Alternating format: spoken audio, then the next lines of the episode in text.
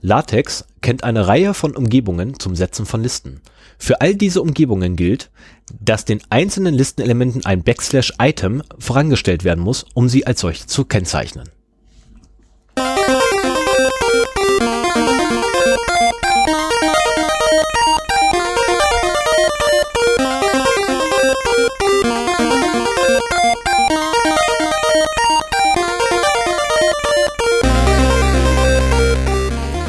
Zero Day, der Podcast für Informationssicherheit und Datenschutz.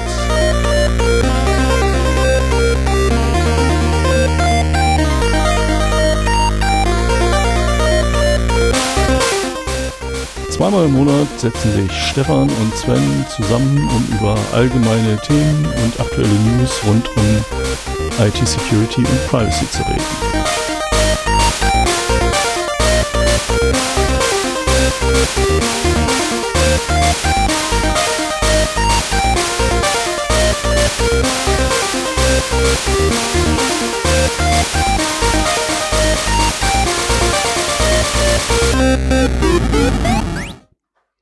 Stefan. Hallo Sven. Na, das hat auch Das hat er. Ach, hier, wunderbar, oder? wunderbar. Oh. Das war einfach ja. ein herrliches Intro. Erstmal einen wunderschönen guten Abend. Willkommen am 13.11.2019. Wir haben es jetzt 19.24 Uhr zu unserer heutigen Aufnahme. Wobei eigentlich. Genau, die leider wieder remote stattfindet. Leider ja, leider. Aber wir kämpfen ja mit schönen Dank übrigens für alle, die uns mit dem Fiepen äh, weiterhelfen wollten. Ähm, wir haben auch diesmal unser Setup wieder ein bisschen geändert. Wie ihr gehört habt, spreche ich das Intro ein. Ich habe jetzt hier zwei Rechner stehen. Der eine ist nur fürs Intro da, so dass äh, die Fiep-Schleife bei Stefan hoffentlich jetzt Geschichte ist und wir das Thema endlich los sind. Das wäre super, ja, weil ja, gute Frage. Ich gehe mal davon aus, dadurch, dass ich das mit dem Notebook immer aufnehme, dass es am Notebook liegt und alles einfach so eng zusammengebunden ist und irgendwelche Kriegsströme unterwegs sind. Das ist so aktuell die aktuelle Meinung dazu. Ja, bei der letzten Folge soll es ja gefiebt haben, als das Audiokabel eingestöpselt wurde. Genau, das äh, ist ja, aber das, das tun wir halt jetzt nicht mehr, weil ich das auf meiner Seite wieder mache. Das, das ist halt auch ein wildes Routing, ne? Also wenn du irgendwie ein Audiointerface am Rechner hast, mit dem du die Aufnahme machst, dann aber das Intro über die interne Soundkarte abspielst und über ein äh, Audiokabel wieder ins Audiointerface reinroutest, dass da irgendwas nicht so ganz hinhauen kann, das äh, kann ich mir schon vorstellen. Ja. Bei mir hat's ja auch nicht funktioniert. Das wollte ich ja auch letzte Folge schon machen und äh, das äh, ja hat eben auch nicht funktioniert. Genau. So, ich muss ganz kurz hier nochmal, ja, ist blöd, dass wir uns nicht gegenüber sitzen. Ich muss nämlich noch ganz kurz eine Änderung machen, bevor wir zur Hausmeisterei kommen. Also eigentlich sind wir ja schon in der Hausmeisterei. Deswegen muss ich ganz kurz genau. nochmal die Marke hier ändern. Ich kann ja eine Sache nochmal äh, machen. Ich bin ja hier äh, projektbedingt äh, die letzten drei Aufnahmen schon in Stuttgart gewesen. Mir kam heute so die Idee, nach, als ich, oder gestern, als ich wieder alleine auf meinem Hotelzimmer saß, ähm, haben wir eigentlich Hörer aus Stuttgart? Und wenn ja, haben die wenigen Hörer, die wir in Stuttgart vielleicht haben, vielleicht mal Bock auf ein Hörertreffen? Oh, das, du Sau. Äh, du Sau, ich will Weil, auch. ja, sind sechs Stunden Fahrt. Mit, mit deinem Spinnermobil wahrscheinlich eher acht oder neun. Wahrscheinlich. Oder halt, ja. mit, oder halt äh, mit den Öffis hier runter. Ne? Nee, aber das ist einfach, ich, ich, ich habe ja, ich bin zwar schon lange Consultant, aber äh, immer quasi in heimnahen Einsatz. Und äh, durch dieses Projekt hier bin ich halt unter der Woche viel in Stuttgart. Und das ist irgendwie so ein bisschen einsam, ne? Und äh, insofern ähm, hätte ich schon Bock, mich mal mit ein paar Leuten zu treffen, die vielleicht auch die Sendung kennen, wo man mal äh, sich gegenseitig kennenlernen kann und äh, auch mal ein bisschen Feedback abseits der Kommentare im Blog oder der Mails äh, bekommen kann bei einem schönen Bier. Ähm, da ich, ich äh, habe öfter mal ein Hotel in Ditzingen, da gibt's irgendwie zwei Brauereien, die ganz leckeres Bier haben. Ja, und das, das wäre irgendwie ein schöner Zeitvertreib. Also, wenn es Hörer in Stuttgart gibt, die Bock drauf haben, meldet euch übers Forum oder per Mail und äh, dann tauschen wir die Kontaktdaten aus. Und wenn ich mal wieder hier bin, jetzt hoffe ich erstmal wieder in, in frühestens drei Wochen wahrscheinlich, weil ich nächste Woche ganz woanders bin und die Woche drauf äh, nicht weg bin. Aber es gibt uns ja auch ein bisschen Vorlauf und äh, würde mich, würd mich total freuen. Sollte es Hörer in der Umgebung oder in der Region von Braunschweig geben, ähm, meldet euch einfach mal für ein Hörertreffen. Arsch. ja, in Braunschweig kann man auch. Damit wir Sven zuvorkommen können. Ausschluss von Sven dabei. in Braunschweig können wir das ja zusammen machen. Wenn ich nicht, also wenn ich hier in Stuttgart allein auf dem Hotelzimmer sitze und du dich mit irgendwelchen Hörern triffst, dann werde ich stinkig. Ja, äh, ach so, äh, Moment, Moment, Moment, Moment, dann wirst, dann wirst du stinkig. Aber wenn du in Stuttgart dich mit Hörern triffst und ich zu Hause sitzen muss. Ja, aber in Stuttgart kannst du ja nicht dabei sein. Ich könnte in Braunschweig ja dabei sein. Das könnte man ja so legen, dass wir es zu zweit machen. Ja, man kann das auch so legen, dass ich da zufälligerweise gerade in Stuttgart bin. Zufälligerweise. Ja. Ich, ich wage zu. Ich meine, das wäre natürlich schön, weil dann können wir hier einfach mal eine Aufnahme machen. Zum Beispiel, also Stuttgart hat eine Kunstakademie und in der Nähe von der Kunstakademie ist dort äh, gar nicht mal so schlechtes Essen angesagt. Weil, wenn ich mich noch recht erinnere, okay, ist Jahre her, aber wenn ich mich recht erinnere, ist in der Nähe von der Kunstakademie oder die, die liegt sogar, glaube ich, direkt da drin, ähm, ich nenne es jetzt einfach mal so als, also ich bezeichne es mal kurz als Türkenviertel, ähm, wobei da wahrscheinlich alles wohnen wird, was irgendwie an Nationalitäten in, in diesem Land auch vorhanden ist. Aber da sind halt relativ viele Dönerbuden gewesen zu meiner Zeit. Und wann warst du denn in Stuttgart? Ja, es war vor meiner Zeit bei, naja, egal. Ah, ja. ähm, über die es war eine Zeit andere Zeit. Lebens muss ich sowieso noch ein bisschen was erfahren, glaube ich. Über die das Vergangenheit da, auch nee, da, komm. Da ahne ich noch äh, viele interessante Geschichten. Ach, pff, ach nö. Ach, pff, interessant. Ach, glaube ich nicht. Das glaube ich jetzt nicht. Ähm, möchtest du noch was oder soll ich weitermachen? Nee, nee, mach mal weiter. Okay, dann ähm, habe ich äh, eine, also beziehungsweise ich habe mal einfach drauf geguckt gehabt und habe dann so festgestellt, dass dort etwas stand. Also auf einer Webseite habe ich was nachgeguckt und da stand dann, ihr aktueller Kontostand beträgt 225 Euro und 49 Cent. Wahnsinn. Danke an alle, die uns so ganz lieb und nett Geld geschickt haben. Man ähm, kann ja doch man kann ja doch Podcasts monetarisieren.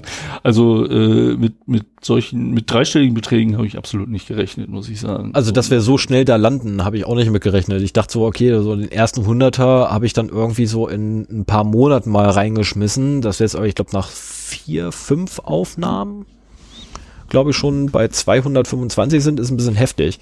Also ich schmeiße auch jeden Monat Geld rein. So ist er nicht, aber das ist, ähm, also ganz ehrlich, macht euch nicht arm. Um Himmels Willen, ey. Be nee, ernsthaft, also be bevor ihr uns jetzt irgendwie hier Unsummen schickt, ähm, ne, macht Erst euch nicht. Er um Geld und dann ist es ihm unangenehm. Ja, Moment, Moment, Moment, Moment, Moment, Moment, Moment, Moment. Ich möchte nur nicht, dass die Leute sich arm machen dabei.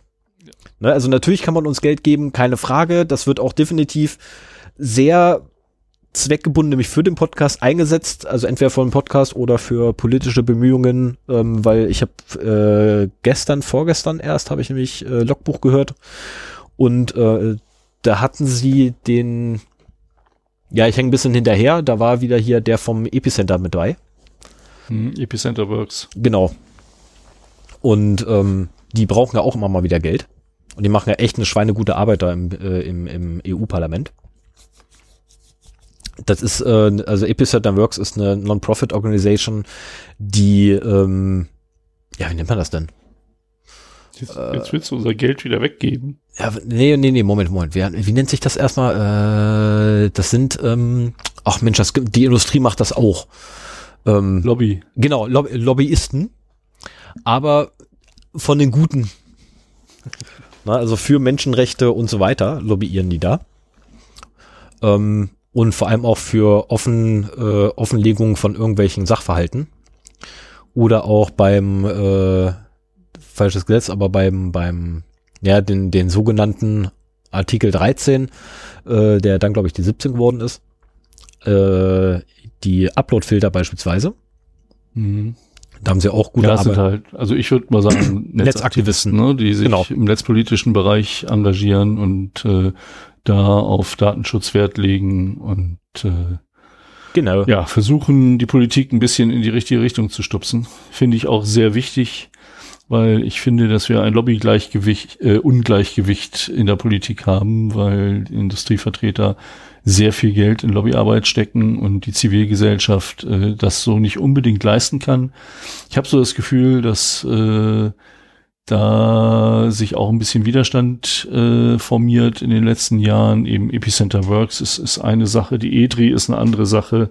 Auch der CCC macht da einiges, äh, Digital Courage, und es gibt so einige Organisationen hier, die GFF von äh, Ulf Burmeister. Burmeier. Äh, ist auch so eine Organisation. Was? Burmeier. Burmeier? Burmeier? Na gut. Ich bin der Meinung Burmeier, nicht Meister. Ich weiß es nicht, aber äh, spätestens seit MINT-Korrekt äh, gehört es ja zum guten Ton, die Namen der Leute falsch auszusprechen. ja, seit dem, seine, äh, seit dem Reinhold, Reinhold Remscheid. Nee, Rumscheid. Ja, genau. Verdammt, wie haben sie bezeichnet? Äh, drei, und, drei, ja, es, es, gibt, es, gibt, alle Variationen davon. und Nicolas Wörl war in der letzten Folge auch ganz stolz, dass er jetzt auch mal falsch ausgesprochen worden oh. ist. oh, verdammt. Okay, das, das habe ich jetzt vergessen. Wie wurde er denn ausgesprochen? egal. Das weiß ich nicht mehr. Das macht nicht. Jedenfalls, danke vielmals. Ja. Und äh, noch eine Sache in eigener Sache, äh, tatsächlich, äh, man mag es nicht glauben, äh, ich habe einen Raspberry Pi 2b abzugeben. Also wer den haben möchte, ähm, einfach mal melden. Der erste kriegt ihn. Wenn sich überhaupt einer findet, der den haben will. Weil, naja, 2b ist ein bisschen alt. Aber. Hab, wir haben uns ja kurz da schon drüber unterhalten. Ich habe ja auch noch einen Raspberry 1 bei mir zu Hause rumliegen.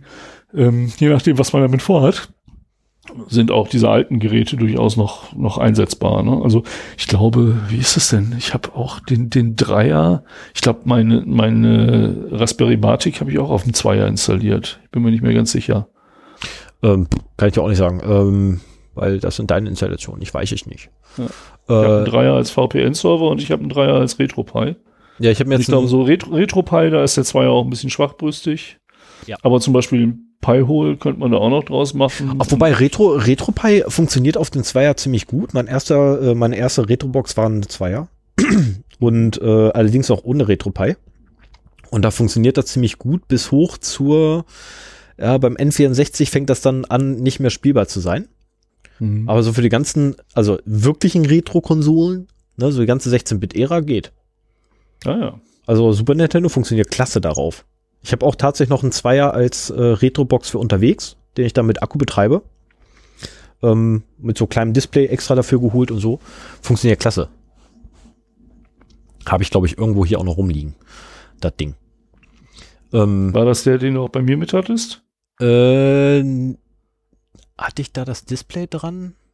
Nee, nee da das kein Display dran, aber. Nee, dann war es Hast du mehrere Retro-Pies? Ja. Ah ja, okay. Ja, ja, ich habe da ja, Ich wollte einen RetroPie für, für meinen Sohn aufbauen, aber wir haben jetzt eine Wii gekauft. Äh, das ist äh, von einem Sechsjährigen, der noch nicht lesen kann, irgendwie nicht so richtig bedienbar.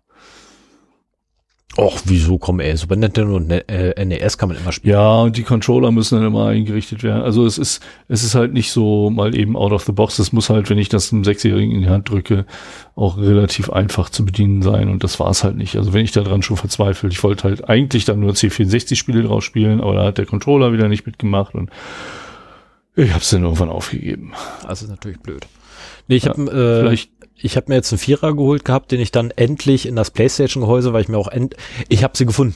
Ich habe diese, sorry, das muss ich jetzt schnell mal einwerfen. Ich habe endlich die, die ähm, hätte ich eigentlich ja Pre-Show machen müssen. Ähm, ich habe endlich die USB-Verlängerung gefunden mit dem 90-Grad-Winkel nach links. Damit du es in damit ich dann, PlayStation-Gehäuse einbauen Genau, damit ich dann in, in das alte PlayStation 2-Gehäuse, also hier die PlayStation 2 Slim war das ja, dieses silberne Gehäuse, ne, Knopfdruckdeckel drauf, total geiles Teil das Innenleben gibt's ja schon nicht mehr, das habe ich ja schon entsorgt. Und ich habe nur noch das reine Gehäuse rumliegen.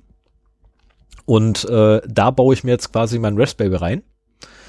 Brauche aber, damit ich die USB-Ports vom, äh, vom Gehäuse verwenden kann, weil das Gehäuse selber nämlich USB-Slots hat, äh, muss ich aber irgendwie ja da hinkommen und dafür brauche ich Verlängerung. Ah, Jetzt ja. ist aber so wenig Platz am Rand, dass du da wirklich mit einem Winkel dran gehen musst, weil normaler Stecker nicht mehr passt. Jetzt habe ich endlich die Teile gefunden, die da passen. Ähm, und habe mir dann noch gleich im selben Atemzug ein Raspberry Pi 4, äh, 4 geholt mit 4 Gigabyte und denke so, oh, voll geil, yay, mehr Leistung. Ja, RetroPie läuft noch nicht drauf. Ja, das ist, das ist generell das Problem. Auch, auch mein VPN-Server läuft noch nicht auf dem, äh, auf dem Vierer. Ja, komm, ey. Aber der, der flutscht echt prima auf dem Dreier. Insofern mache ich mir da auch jetzt keine Gedanken drüber. ja, nimmst du OpenVPN, kompilierst du dir selber. Dann Nee, läuft das. Ich habe da ja letztes Mal schon drüber erzählt. Äh, ich habe da eine Fertiglösung Mhm. genommen und die funktioniert sehr gut. Du brauchst ja immer, ähm, das haben wir ja auch in der DSL, nein, in der IPv6-Folge äh, besprochen, du brauchst ja immer quasi noch einen externen VPN-Server, äh, so dass du quasi von beiden Seiten dich da drauf connectest, also auch aus dem Heimnetz da drauf connectest und äh, dann halt die Konnektivität deines Internetanschlusses egal ist. Also ob du dann über IPv4 rausgehst oder DS, äh, DS Lite, IPv6, ist dann halt egal. Und da bei mir hoffentlich bald äh, IPv6 DS Lite ansteht, äh, war das so die, die Lösung der Wahl. Sonst hätte ich mir halt wieder einen eigenen Server äh, aufbauen müssen, der das übernimmt. Und das ist mehr Arbeit, als ich momentan zu leisten vermag. Also ich hätte da so einen Blade-Server unten im Keller liegen. Ja, nee, nee, nee, nee, nee. Das ist eine Höheneinheit. Nix da. Hätte ich aber liegen. Ich würde dir sogar die Festplatten überlassen, die da drin stecken aktuell. Ja, Also dir würde ich es überlassen, wen anders nicht, weil dann mich eine Kopie vom unseren, äh, von unserem Server drauf, äh, drauf ist auf den Platten. Ah, okay. Ähm, von daher gebe ich die Platten so nicht weg. Logischerweise. Naja, Okay, ähm, mal wollen wir, wollen wir mal, mal- ich wollte gerade sagen, wollen wir mal anfangen mit, mit dem eigentlichen Sinn und Zweck des Podcasts? Genau, ja, okay, Marke ist gesetzt, du darfst. ja, prima. Ähm, ich habe hier als ersten Punkt äh, kein Datum geschrieben, sondern äh, als Datum irgendwann in der Zukunft ein Datenverlust, Doppelpunkt. Und dann die Überschrift, Spahn will Millionen versicherten Daten für Forschung freigeben. Das Thema ist äh, recht ausführlich in allen Medien behandelt worden. Ich will auch gar nicht so im Einzelnen drauf eingehen. Für mich ist das halt nur so ein Punkt, also da sollen halt von den Krankenkassen die, vers die versicherten Daten, Krankheitsdaten, Diagnosen und so weiter zusammengeführt werden und zentral pseudonymisiert. Also so, so ich das mitbekommen habe, sammeln die Krankenkassen die Daten Äh, und äh, pseudonymisieren die. Also das wären Daten, die sie jetzt noch gar nicht haben, um sie dann halt äh, weiter äh, zu schicken. Und äh, erstens ist es auch von pseudonymisierten Daten, die so individuell teilweise sind, wahrscheinlich nicht besonders schwierig, da wieder Rückschlüsse auf die tatsächlichen äh, Besitzer zu schließen. Und vor allen Dingen, wenn du so einen großen Datentopf aufmachst, der auch noch für Forschungszwecke allen möglichen Institutionen oder Firmen zur Verfügung gestellt werden kann, äh, ist es meiner Meinung nach nur eine Frage der Zeit, bis diese Daten irgendwo mal lecken. Und das ist äh, in dem ganzen Entwurf steht nicht zu Datenschutz drin. Wir haben eine DSGVO, die eigentlich äh, Gesundheitsdaten besonders schützt und äh, jede Firma stöhnt unter den Anforderungen der DSGVO und hier will mit einem Federstreich mal eben äh, diese, diese Daten zentralisiert werden. Also es, ich finde es ein Unding. Und auch wenn es mehr ein netzpolitisches Thema ist als ein IT-Security-Thema, äh, wollte ich da mal kurz drauf eingehen. Ähm, das wird aber noch zu unserem Thema. Äh, aber ganz kurz mal die. ja, ja, deswegen habe ich auch gesagt, irgendwann ein Datenverlust. Genau, aber ganz kurz, die Überschrift ist nämlich irreführend. Das ganze Ding ist zwei, wenn nicht sogar drei geteilt. Da bin ich mir nicht mal ganz sicher, ob der dritte Part, den ich im Kopf habe, da wirklich mit reinspielt. Das erste ist, dass die Krankenkassen viel mehr Daten erhalten werden, nämlich einmal Mhm. alles.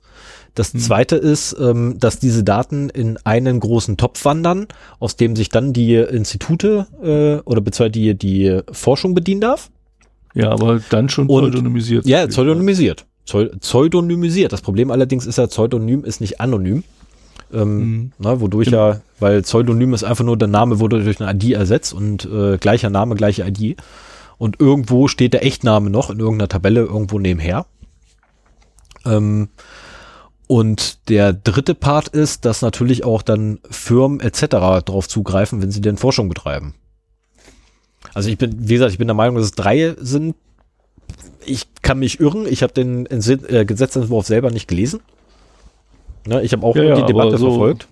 So, so Ähm, sehe ich das auch. Und ich sehe es auch so, da bist du mir leider zuvor gekommen. Ich hatte eine ähnliche Idee, ähm, das in den Datenverlust mit zu verwurschteln, anstatt in den News. Ähm, Ich hatte das auch schon mal in News drinstehen und dann habe ich erst gesehen gehabt, dass du das ganz oben bei den Datenverlusten reingeschrieben hast. Ähm, ja, dann würde ich aber sagen, machst du gleich weiter, weil ich Ah ja, stimmt, ja, weil du meinen Datenverlust, den ich hatte, mir weggenommen hattest, genau. Ja. Das war dein Datenverlust? Okay. Nee, ich hatte, ich hatte noch einen anderen, aber zu dem kommen wir dann gleich. Ah ja. Na gut, äh, dann haben wir jetzt erstmal äh, eine Meldung vom 1.11.2019. Und zwar sind da die Daten von Millionen von Usern verloren gegangen. Und zwar auf äh, Camgirl-Sites. Ne? Also so der der leicht anrüchige Teil des Internets hat äh, seine Daten verloren. Es steht leider nicht, äh, was für eine Datenbank das war. Nur, dass sie halt äh, unprotected for weeks im Internet stand. Äh, so Amateur-TV und, und ähnliche Geschichten von einer äh, Firma aus Barcelona. Und äh, diese Datenbank enthielt Monate äh, von Logdateien von Millionen von Leuten, inklusive ihrer Usernamen, IP-Adressen, Viewing Habits, Private Chats und Passwords from failed Login Attempts. Also äh, das ist in meinen Augen ein Unding, das überhaupt zu loggen. Ja. Ähm, da muss man auch sehr vorsichtig sein, wenn sich jemand beim Login mal um einen Buchstaben vertippt und äh, das dann im Klartext gelockt wird, dann hat man eine relativ gute Chance, äh, indem man halt, ja, die, die Varianz ist halt kleiner. Ne? Man kann halt probieren, äh, alle Stellen einmal durchprobieren und dann hat man nach relativ schneller Zeit halt wirklich äh, ein Passwort gefunden. Und äh, zum Glück, so wie ich das sehe, keine E-Mail-Adressen, sonst würden nämlich schon wieder ganz viele äh, E-Mails durch den Internet-Ether wandern, ich habe dich beim Betrachten dieser Webseite gefilmt und so weiter. Und dann hätte mhm. man nämlich, dann also ich habe jetzt in meinem Spam-Ordner erst gesehen, dass ich auch äh, unzählige dieser Mails bekommen habe an E-Mail-Adressen, die bei mir verloren gegangen sind. Und ähm, dann hätte man halt eine Zielgruppe, die auch wirklich auf der Webseite gewesen ist, so dass man halt eine deutlich höhere Trefferrate hätte, äh, als das sonst der Fall wäre. Aber auch die Usernamen, ich denke mal, äh, das ist durchaus eine interessante Information. Ja, Sven, du wirst mir nachher deine Audiospur schicken müssen. Ja, ist gut, mache ich. Dann, äh, wir nehmen ja ein Double Ende auf heute, insofern sollte das kein Problem sein. Ach ja, wir sind wieder über 3G, weil das Hotel WLAN zu unzuverlässig scheint. Ich habe da gestern zwar gute Erfahrungen mitgemacht, aber nichts, wo man wirklich einen beständigen Audio-Stream drüber schicken könnte. Dafür sind dann doch zu viele Aussetzer drin gewesen. Ähm, es war kein Totalausfall, aber naja. Beim nächsten Mal also, nimmst du mein Telefon mit, weil mein Telefon hat 4G.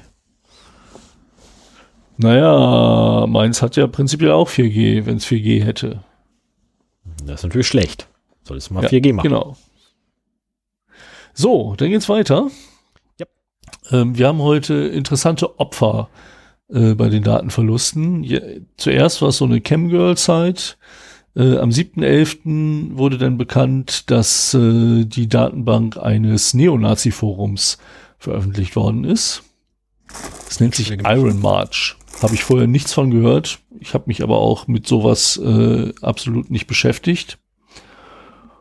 Und äh, das ist einmal alles. Also eine komplette Kopie des Inhalts äh, dieses Forums inklusive E-Mails, IP-Adressen, Usernamen und Private Messages.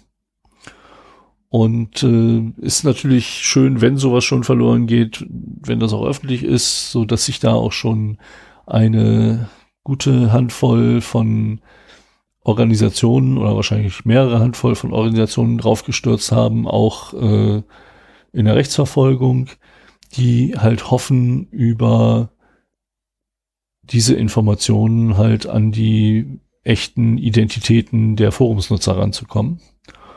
Und ähm, dass dieses Forum ist unter anderem auch, das hat sich relativ lange wohl in einer Nische so in dieser Szene bewegt und ist der Geburtsplatz von zwei von den ähm, ja am meisten Far-Right Neonazi-Movements, wie es ja so schön heißt, die Atomwaffendivision und Siege Culture.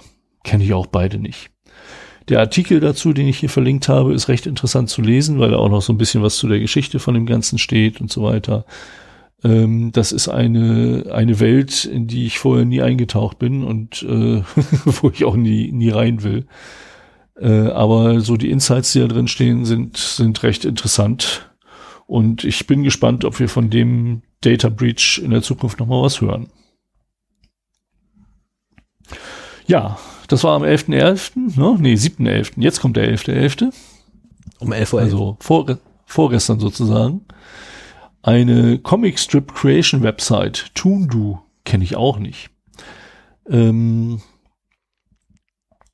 wurde, ja, hat Daten verloren und diese Daten wurden in einem äh, bekannten Hacking-Forum äh, weiter verteilt und es waren personenbezogene Informationen von über sechs Millionen äh, Abonnenten da drin. Der Breach fand statt am 21. August 2019. Und äh, ja, knapp sechs Saarländer waren dabei äh, betroffen und die Daten, die dabei abgeflossen sind, sind E-Mail-Adressen, äh, Geschlecht, geografische Location, IP-Adressen und, das finde ich mal gut, Salted Password Hashes. Das so. hat man selten. Ja. Oder zumindest in der Vergangenheit hat man Immer selten. öfter. Also wenn man so die, äh, die Datenverluste im Laufe der Zero-Day-Folgen sich anhört, kommt das immer, immer öfter jetzt mal wieder vor, dass auch wirklich äh, das richtig gemacht wird und halt die entsprechenden Usernamen auch noch dazu. Ja, und dann auch vom 11.11., .11., äh, das, äh, du musst jetzt ganz ruhig sein, Stefan. Wie gesagt, und wahrscheinlich war es ja, war es das, was ich dir äh, weggenommen ja. habe. Möchtest du das vorstellen? Nee, mach du mal. Du bist ja, okay. du bist ja etwas, ähm, nennen wir es mal vor, nicht äh, un, un, un, uneingenommener. Ja, also ich, als ich das gefunden habe, äh, habe ich mir schon gedacht, dass das dein, dein Lieblingsdatenverlust mhm. diesmal sein wird. Und zwar gab es einen Datenverlust im Forum von der äh, vom Produkt Zone Alarm. Zone Alarm, äh, das wusste ich noch nicht, ist halt äh, gehört der israelischen Firma Checkpoint Technologies. Checkpoint kennt man halt im Security-Kontext. Und äh, so ein Alarm kennt man wahrscheinlich auch. Das ist halt so eine, also ich wusste gar nicht, dass die Antivirus auch machen ich kenne das so als Personal Firewall. Da gab es halt so eine freie Variante, die konntest du dir installieren. Die, die gibt's auch schon 10, 15 Jahre, vielleicht auch sogar schon 20. Äh, und dann nervt sie dich immer, wenn irgendeine Applikation äh, eine Verbindung aufmacht, äh, ob sie das auch machen darf. Äh, mit dem Erfolg, dass du irgendwann nicht mehr hinguckst und die Dinge einfach wegklickst. Und wenn dann Malware XY, äh, Remote Access Trojan, möchte eine Verbindung nach außen aufnehmen. Möchtest du das gestatten? Dann klickst du auch auf Ja. Genau, und der, also, Antivir der Antivirus-Part wurde nachträglich erst dran geflanscht. Ah ja, ähm, ich habe die vor zehn Jahren, glaube ich, benutzt. Das ist, ja, also als der Antivirus-Kram dabei kam, äh, war genau der Moment erreicht, wo ich gesagt habe, ich, ich habe keinen Bock mehr auf euch, weil es nervt dann nur noch. Ähm, mhm. Weil man äh, Sonalarm für eine wunderbare Sache nämlich missbrauchen konnte. Nicht irgendwie, um, um irgendwas verhindern zu wollen. Domainbasierte Werbefilterung oder was? Ja. genau das. Als Werbeblocker. Man konnte ah, ja. Soundalarm tatsächlich als Werbeblocker missbrauchen, ähm, indem man einfach nämlich seinen Browser verhinder, äh, verboten hat, zu bestimmten Domains letztendlich Verbindung aufzubauen. Ja, aber wenn ihr sowas haben wollt, dann äh, lasst euch Stefans äh, Raspberry Pi 2 schicken, macht da Pi-Hole drauf hängt den in euer Netzwerk, richtet den als Default DNS-Server ein und dann habt ihr den gleichen Effekt und müsst da nicht euch mit den ganzen Dialogen einer Personal Firewall rumschlagen. Würde ich finde das Prinzip ja gar nicht schlecht. Also unter Linux ist das ja Standard, dass man auf jedem Rechner irgendwie mit IP-Tables so eine, so eine Firewall hat. Ähm, aber die Art und Weise, wie das umgesetzt war, war nicht besonders benutzerfreundlich und bestenfalls von irgendwelchen Nerds wie uns zu benutzen. Aber äh, also meiner Mutter oder meiner Schwiegermutter hätte ich äh, so einen Alarm nicht installieren dürfen. Die hätte, wäre davon überfordert gewesen. Ja, so ein Alarm kannte naja. aber zwei, zwei ähm, Oberflächen letztendlich oder zwei, ähm, Ja, doch, Oberflächen mehr oder weniger. Ähm, da ging ja rechts unten diese komische Bubble auf, ne, wo du dann was machen konntest. Mhm. Ähm, und davon gab es zwei Möglichkeiten. Du konntest in der Option einen Advanced Mode oder einen Beginner, ich glaube Beginner Mode nannte sich der vorher. Simple Mode oder Beginner Mode nannte sich der und ähm, der, ich nenne, ich ja, nenne es weiter immer als erstes aus. Und der Beginner Mode war äh, tatsächlich, dass er nur gesagt hat, die Anwendung will aufs Internet zugreifen. Ja, nein. Und der Advanced Mode hat er gesagt gehabt, die Anwendung möchte jetzt auf die Ressource im Internet zugreifen. Und das war genau das, was man eigentlich haben wollte, wenn man natürlich dann seinen Werbeblocker bauen wollte. Man hat, man ja, hat einfach per se alles erlaubt, außer dem Browser. Damals gab es das aber im Browser noch nicht so richtig. Ja, ja, ja. So nee, aber das ist ja mit den ganzen Verbindungen, die du da mit dem Browser aufbaust, äh, ja, heute ja ein halbes Jahr dabei, nur irgendwelche Dialoge zu klicken, bis das halbwegs so passt. Ja, damals war es auch noch nicht so schlimm. Damals war es noch nicht so schlimm. So, jetzt aber mach, mal, mach mal weiter. Eine Blacklist wäre besser gewesen. Mach mal weiter. Naja, gut. Also, ähm, ich habe zum Abschluss habe ich dann noch einen Satz dazu, aber mach erst mal. Okay, ja, ist gut. Ähm, auf jeden Fall hat Checkpoint das Ganze jetzt nicht öffentlich bekannt gemacht, aber in aller Ruhe eine E-Mail an alle betroffenen Benutzer geschickt ähm, und darüber informiert. Schon mal nicht schlecht.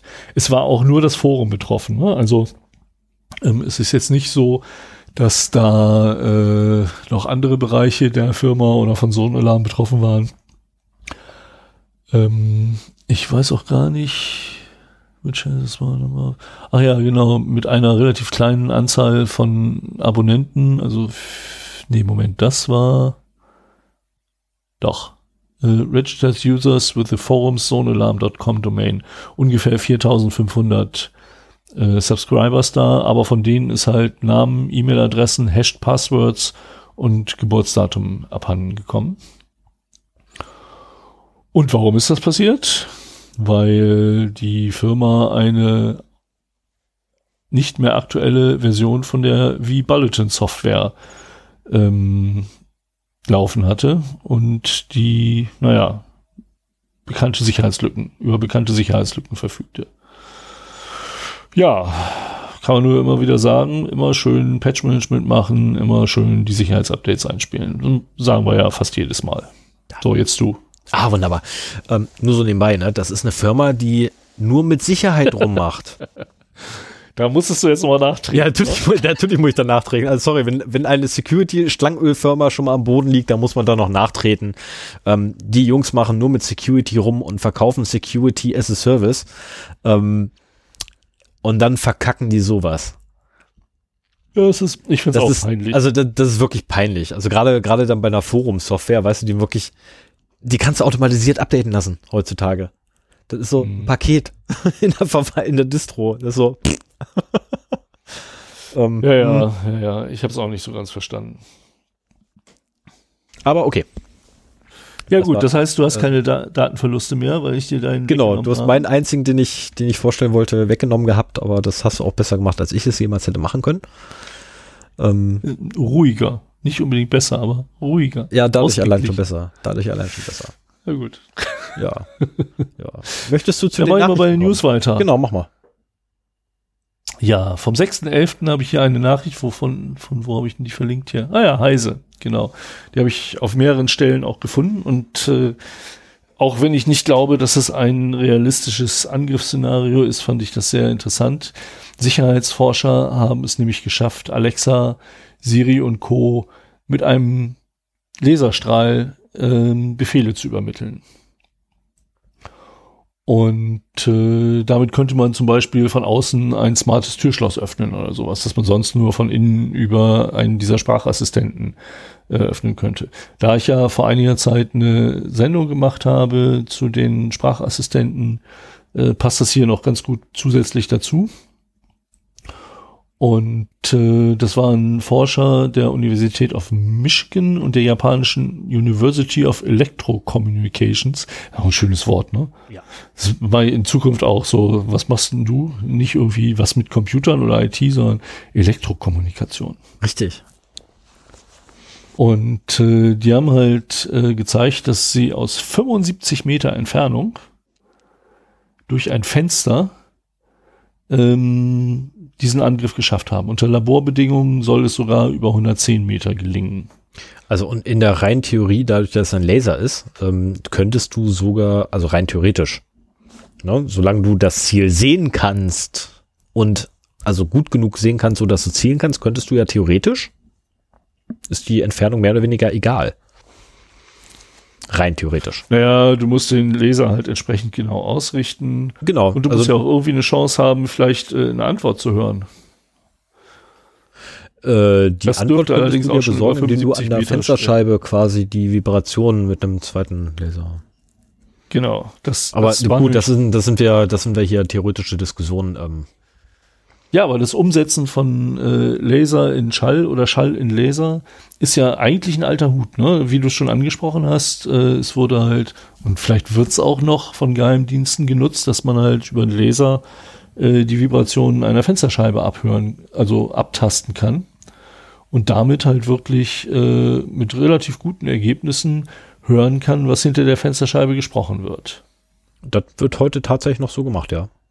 Und äh, das wäre, das hier ist im Prinzip nur umgekehrt. Du hast halt einen Laser, also da haben halt Schallwellen eine reflektierende äh, Fläche ja, zum, zum Vibrieren gebracht, die dann halt über Laser abgetastet wurde.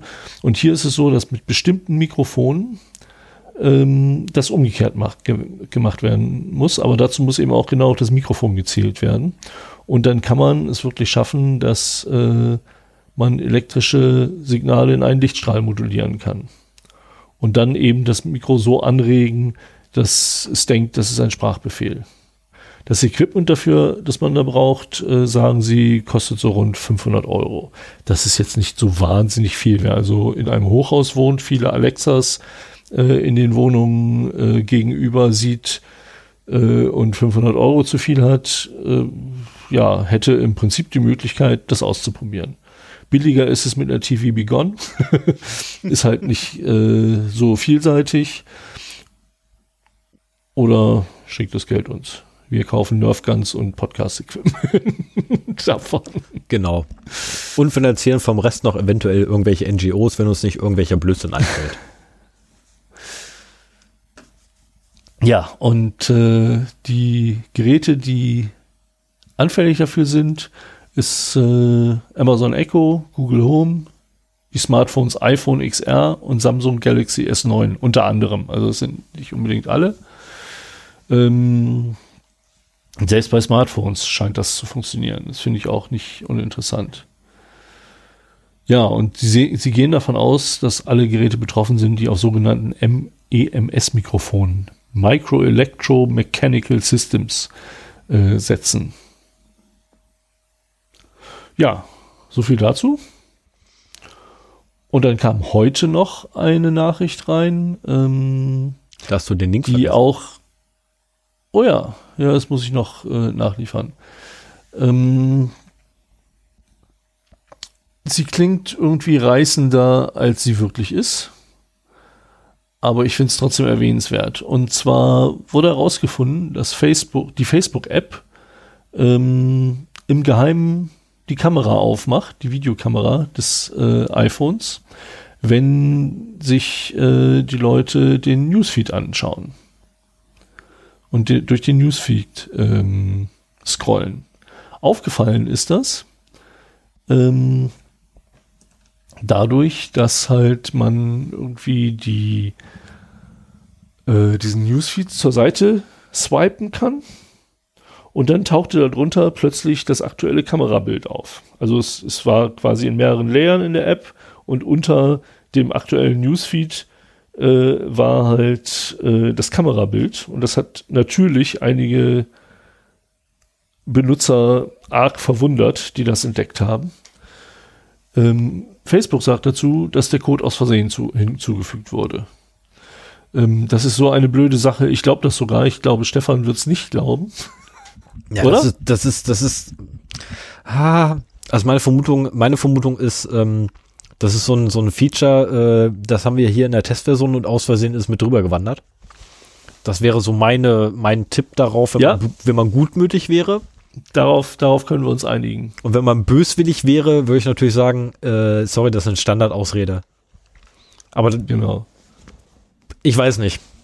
Ich muss echt, ich habe, da muss ich wirklich gestehen, ich habe keine Ahnung. Ich habe vor gestern oder vorgestern habe ich die News schon gesehen gehabt in äh, englischen Medien und ich konnte mir erstmal keinen Reim drauf machen, weil ich einfach keine Ahnung von dieser Applikation habe. Ich weiß ja, nicht, wie die aussieht. Nicht. Kein blassen Schimmer. Ich, ich, und da gab es auch keine Bilder oder sonst irgendwas zu, weshalb ich da keinerlei Beurteilung zu machen kann. Mhm. Ja, hier wird beschrieben, man kann halt der Facebook-App den Zugriff auf die Kamera verbieten in den Einstellungen des iPhones. Äh, dann sieht die App die Kamera gar nicht und kann das halt auch nicht machen. Dann kann man natürlich auch nicht irgendwelche Fotos direkt machen und, und einstellen. Ähm, es wird auch, es ist schon ein Update äh, übermittelt worden, das jetzt noch geprüft wird und dann nach der Freigabe eben installiert wird, sodass es nicht mehr passiert. Mein Ansatz dazu, und auch dazu hatten wir schon eine Sendung ähm, zu, zu Facebook 2 sogar, äh, ist einfach eine alternative App zu benutzen. Da gibt es nicht mehr so viele, aber meine Lieblings-App, Friendly, gibt es immer noch. Und äh, da benutzt man quasi nur in einem App-Wrapper äh, die mobile Weboberfläche von Facebook. Und damit hat die App deutlich weniger Möglichkeiten äh, im Handy, als die native Facebook-App halt das hat. Und das wäre halt so mein Ansatz, um den ganzen, äh, um vor solchen Überraschungen auch relativ sicher zu sein. Ja. Ja. Ja, bist du das durch? Was von meiner Seite. Okay, dann komme ich jetzt. Ich hatte viel, viel mehr. Also gleich um dich, Noch zu, mehr. um dich zu beruhigen. Ich hatte mehr. ich habe mich schon eingeschränkt. Ich hatte ähm, heute äh, habe ich dann final nochmal äh, Nachrichten reingeworfen und ich hatte insgesamt 32 News. Oh ähm, Gott. Ja, das sammelt sich halt an in zwei Wochen. Ich kann da nichts für. aber fangen wir Ja, aber da müssen an. wir eine Auswahl treffen. Habe ich getan. Habe ich getan. ja gut, 12. 32 sind das hier nicht. Also fang an, sonst sitzen so. wir heute noch um Mitternacht. Genau. Ähm, du könntest schon mal die, die eine Zeile da oben wegnehmen, die ich als Trenner mal verwende, wenn du möchtest. Ähm, so, fangen wir an und zwar am 4.11. Microsoft Defender ähm, ja, wird es demnächst dann auch für Linux geben, damit dann auch die Linux-Systeme schön Telemetriedaten an Microsoft liefern weil da hat der Microsoft derzeit noch so eine Wissenslücke, weil bei Linux-Anwendern kriegen sie wenig Informationen, weil selbst .NET Core liefert ja relativ wenig nach Hause, wenn der ähm, Programmierer dazu nicht irgendwie die Funktion einbaut, dass es nach Hause telefonieren soll. Microsoft hält das wahrscheinlich für eine ganz gute Idee. Ich persönlich als ähm, Mensch, der ganz gerne irgendwie volle Kontrolle über mein System hat, ähm, gerade wenn ich ein Linux-System unter meinen Füßen habe, ähm, ich halte es für keine gute Idee, Microsoft Defender einzusetzen. Also ich benutze meinen Linux-Laptop, um da eben kein Microsoft drauf zu haben. Und dann werde ich mir auch keinen Defender da installieren. Genau, also an sich der Defender an sich, den finde ich ja nicht schlecht. Also nur um das mal gleich klarzustellen, den Defender selber finde ich nicht schlecht. Das Problem ist das nach Hause te äh, telefonieren. Und zwar das laufende. Ähm, es gibt Gründe, warum Anwendungen nach Hause telefonieren müssen. Ja, will man das haben, muss man dann selber entscheiden. Ähm, ich persönlich würde jedenfalls Microsoft nicht auf ein Linux drauf haben wollen. Ähm, wie du schon sagst, Sven, es ist so, ich benutze Linux, um kein Microsoft zu verwenden. Ja, ähm, genau. So, mach mal weiter. Am 4.11., was wunderschön mit reinpackst, äh, passt. Ähm, die Firma Symantec, wir erinnern uns, ne? Norton haben die unter anderem, ne? Also Norton Internet Security, Norton Antivirus und wie nicht alle, wie sie nicht alle heißen. Ähm, die haben jetzt ihre Enterprise Security Assets verkauft und zwar an Broadcom. Ähm, Finde ich gut. Ich wünsche, also ich, ich gönne das Broadcom, dass sich die Scheiße da reinziehen. Ähm, und haben allerdings auch im selben Atemzug sich umbenannt in, in äh, Norton LifeLock. Äh, was witzig ist, weil es gibt ein Unternehmen namens LifeLock, was ähm, sehr, äh, ja, ähm, äh, ja, wie soll Wer ich sagen? umbenannt? Broadcom oder? Nee, nee, nee, nee, Symantec, Nor also Norton, Norton Security Krams, da wurde alles umbenannt. Ist jetzt Norton mhm. LifeLock. Ähm, in Anlehnung an den LifeLock oder äh, ja doch an den LifeLock aus der Informatik, welcher letztendlich einen Prozess dazu bringt, ähm, dass eine Endlosschleife festhält, äh, festhängt. Während ein Deadlock ja dafür sorgt, dass das Ding einfach stoppt und nicht weitermachen kann, ähm, sorgt ein Live-Lock dazu, dass eine Endlosschleife hängt und zwar noch tätig ist, aber nichts Sinnvolles mehr anrichtet.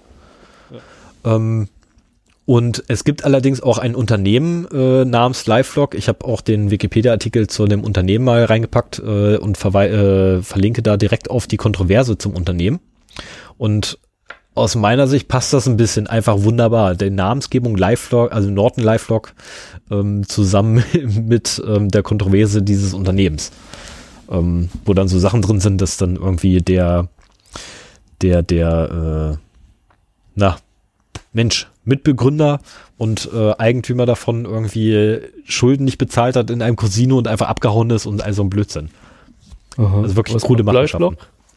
Ähm, Lifelock hat, wenn ich das noch richtig in Erinnerung habe, ich müsste jetzt den, den Link aufmachen, ich habe aber ja, so wichtig ist es auch nicht. Ach hier, ähm, Controversies. Ja. Genau, die machen, die machen, äh, wenn ich das richtig in Erinnerung habe, äh, Bonität. Ah, machen die, glaube ich, mit rum. Wenn oh, ich das die haben auch einen recht großen äh, Wikipedia-Artikel. Ja, ja, ja. Und auch der Controversies-Artikel ist nicht gerade klein. Richtig. So, machen wir mal weiter am 6.11. Germany's online crackdowns inspire the world's dictators. Ähm, um genau zu sein, das Netzwerkdurchsetzungsgesetz wird jetzt auch von anderen äh, Ländern adaptiert, weil das NetzDG sich wunderbar dazu eignet, ähm, die Bevölkerung zu überwachen, zu unterdrücken und mundtot zu stellen. Ähm, und naja, ne, man sagt ja nicht umsonst, ne? Von Deutschland lernen heißt unterdrücken lernen. Also wir exportieren jetzt auch weiter, äh, auch schön unsere Gesetze weiter.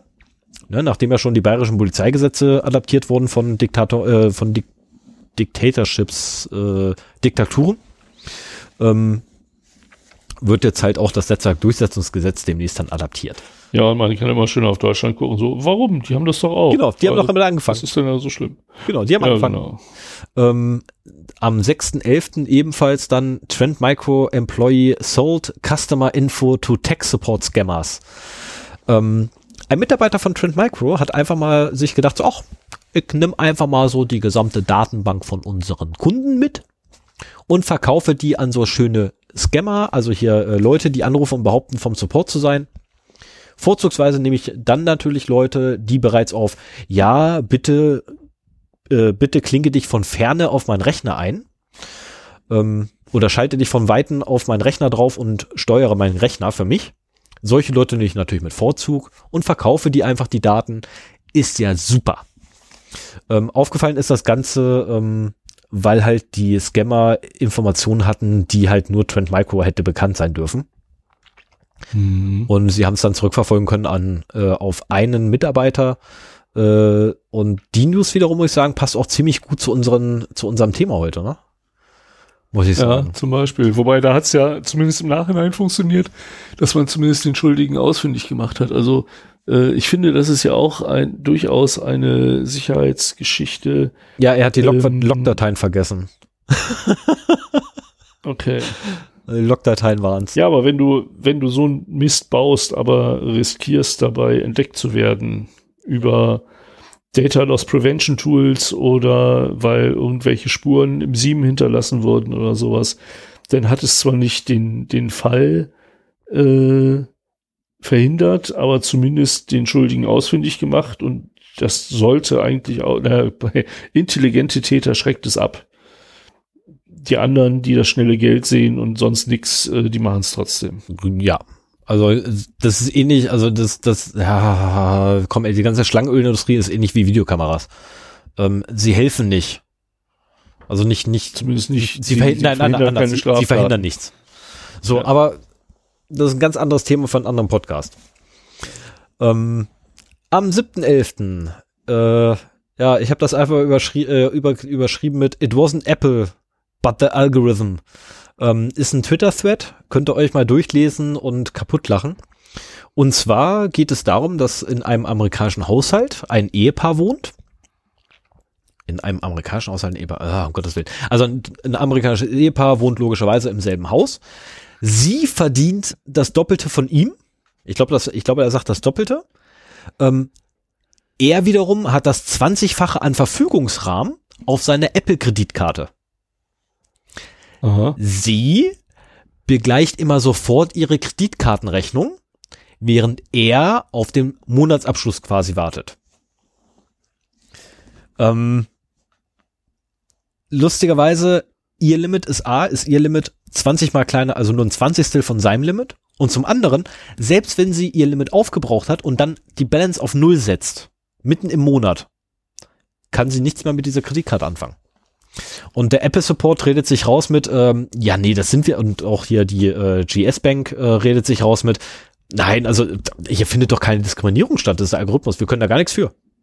Doch. Aber wir diskriminieren also, nicht. Genau. Der, ähm, die Algorithmen übernehmen die Diskriminierung der echten Welt und machen sie dadurch sichtbar. Genau, und die Firmen stellen sich halt hin und sagen, nee, also wenn der Algorithmus das sagt, dann wird auch ein Grund bei sein. Wir können da gar nichts machen, das ist halt der Algorithmus. Ja. Ähm, also das ist auch so eine Gefahr bei der bei der künstlichen Intelligenz, aber ähm, naja, kommen wir noch zu. Hoffentlich. Ich glaube, ich glaube, ich habe den, habe ich den Kram, ich weiß, ich bin mir jetzt nicht mehr sicher, ob ich den Kram mit der KI mit drin habe.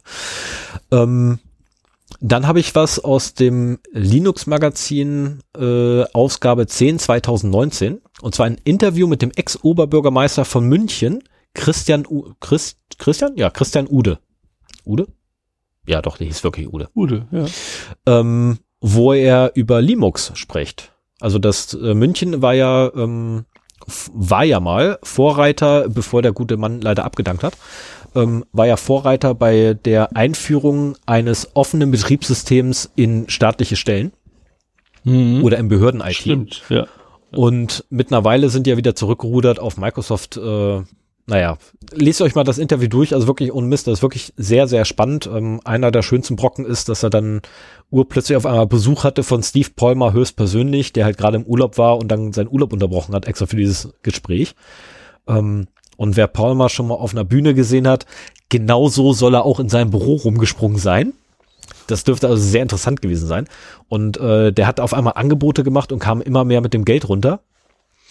Oder ging immer mehr mit dem Geld runter. Und zwar hier mal eine Million, da mal eine Million und dann auf einmal hier ja. mal ein paar zweistellige Millionenbeträge. Wenn das ein ähm, Erfolgsmodell äh, geworden wäre, dann äh, genau, das wäre ein Leuchtfeuer geworden. Ne? Das wäre ein absolutes ja. Leuchtfeuer gewesen, ne? weil ganz Europa hätte sich quasi äh, abschreiben können von Microsoft oder abwenden, abwenden können von Microsoft ja, nach und nach. Mittel- bis langfristig nur, so schnell ändert man die Systeme ja auch nicht. Nein, also keiner, Aber keiner schafft das von heute auf morgen. Ich meine, die Jungs haben es auch nicht von heute auf morgen geschafft. Da steckt ja echt Arbeit drin. Und die hatten noch mhm. Arbeit vor sich gehabt, aber ähm, naja. Ein paar wenige, die sich halt beschweren, äh, beschweren sich manchmal lauter als der Rest. Ähm, oder beziehungsweise nein, ein paar wenige, die sich beschweren, sind meistens lauter als die, die äh, ab, äh, applaudieren. Nee, ach verdammt, deutsche Sprichwörter, ich kann sie nicht. Ähm, es gibt da irgendwie so ein Sprichwort, was so was ähnliches ausdrückt. Äh, danke, dass gerade Marker setzt, das weiß wieder, wo ich bin. So, gehen wir weiter. Am 24.04. Ähm, auch wieder bei Twitter. Äh, guckt euch mal das Bild an und sagt mir mal bitte, welches Passwort davon wirklich sicherer ist. Äh, Stefan, wir sind ein Audiopodcast. Ja, aber äh, ich, ich muss ganz kurz mal gucken, welcher Dienst das überhaupt war. Ähm, das habe ich, ja, das, ja, ich habe gerade drauf geklickt. Das ich habe vergessen, wer das war. Verflucht. Äh, das war jedenfalls irgendwie Tweetdeck. auf einer, was, war das von Tweetdeck? TweetDeck? Nee, Tweetdeck ist doch hier die Dingsbums, oder? Äh, verdammt, wer war denn das? Das sind jedenfalls welche, die sich, die sich mit, mit äh, Sicherheit eigentlich auskennen sollten. Ähm, ich, ja, also um das egal, mal zu beschreiben, es sind zwei, äh, zwei Dialoge, wo halt ein Passwort äh, eingegeben werden soll. werden soll. Und da gibt's halt auch so einen so einen grünen, gelb-roten Streifen, je nachdem, wie die, wie die Passwortsicherheit halt ist. Und mit ein paar Regeln, äh, use upper and lower case letters, use at least one number, use at least one symbol, und äh, da hat halt jemand ein sehr langes Passwort eingegeben, das äh, keine Symbole anscheinend enthält, wenn ich das richtig äh, sehe. Es fehlt das Sonderzeichen. Letztendlich fehlt das Sonderzeichen und es fehlen äh, Großbuchstaben. Und es sind auch keine Großbuchstaben dabei. Aber es ist halt wirklich ein langes Passwort. Das hat rot, weil ja nur äh, die Nummern berücksichtigt sind. Und dann haben sie nochmal ein Passwort eingegeben. Da steht Passwort 123 mit dem äh, Sonderzeichen am Ende und das ist deutlich kürzer und das ist natürlich Strength is strong und bei dem anderen war die Strength weak und rot. Und äh, das zeigt mal wieder, wie, sch wie schön falsch man das implementieren kann. Genau. Genau. Das und ist äh, unser Thema äh, später. äh, genau. Und hier ist es übrigens, ne, jetzt, jetzt habe ich es gerade gefunden, ähm, im dritten ist es drin von ihm. Norton. Ach, Das ist Norton Symantec. Also Passwörter könnt ihr auch nicht. na, Ähm, also letztendlich, äh, lasst euch nicht tauschen, täuschen, weil Passwort 123 Ausrufezeichen ist definitiv nicht sicherer als ein, ich glaube, 30-stelliges Passwort, 20-stelliges Passwort mit Zufallszahlen. Also nein, Zufallszahlen und Zufallsbuchstaben drin. Also tatsächlich alphanumerisches, aber ohne Großbuchstaben. Ähm, trotzdem aufgrund der Menge einfach der Stellen ähm, ist es definitiv sicherer als Passwort 123 Ausrufezeichen. Ähm, achso, nee, warte mal, der nicht zumachen, sondern da, jetzt muss ich mal Tab hier nämlich zumachen. So, ist jedenfalls ganz lustig, äh, lustig auch den Thread dazu zu lesen. Ähm, 7.11.2019 äh, gab es eine Studie oder wurde, wurde berichtet über eine Studie, die sich mal die Auswirkungen von Ransomware angeguckt hat ähm, und Data Breaches in Krankenhäusern.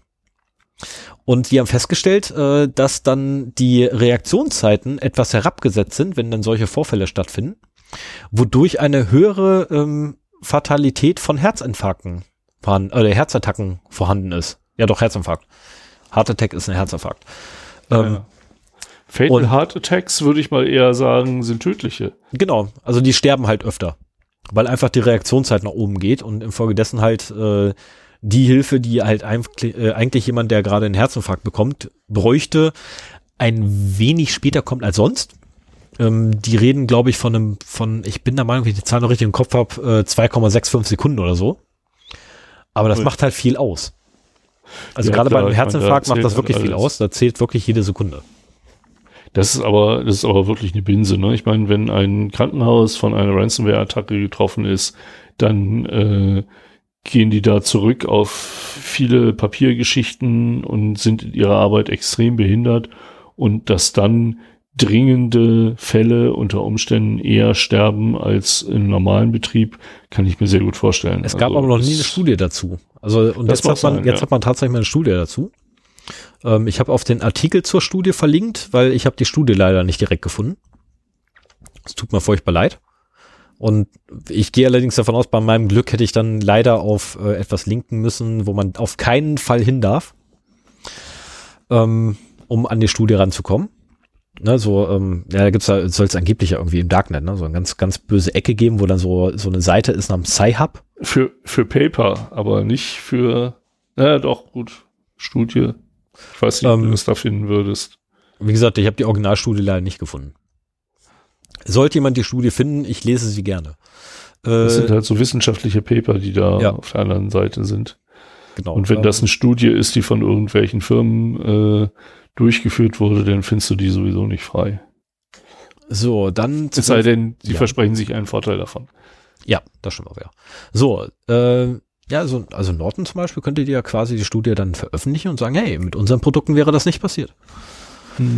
Äh, womit wir dann wieder bei Schlangenöl wären. Ähm, 12.11. gab es ein Gerichtsurteil und zwar, ähm, oder besser, nein, ist verkehrt, es wurde berichtet über das Gerichtsurteil, äh, gegen den E-Mail-Dienstanbieter Tutanota. Tutanota? Boah, was für ein Name.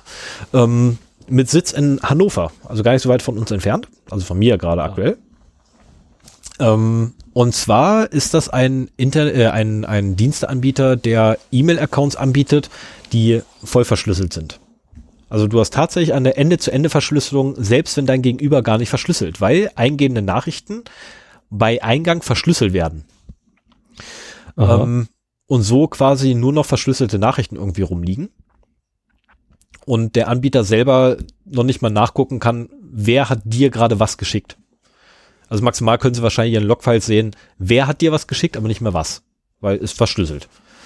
Ähm, die wurden jetzt äh, gerichtlich angewiesen, doch bitte eine Schnittstelle zu bauen, damit doch die ähm, Polizeibehörden oder sonstige ähm, Dienste in Deutschland ähm, oder Ausland, das weiß man nicht, ne, im, im, im Falle von Rechtshilfe, Rechtsbeihilfe nennt sich das, ähm, auch ausländische Dienste Zugriff auf die unverschlüsselten E-Mails bekommen.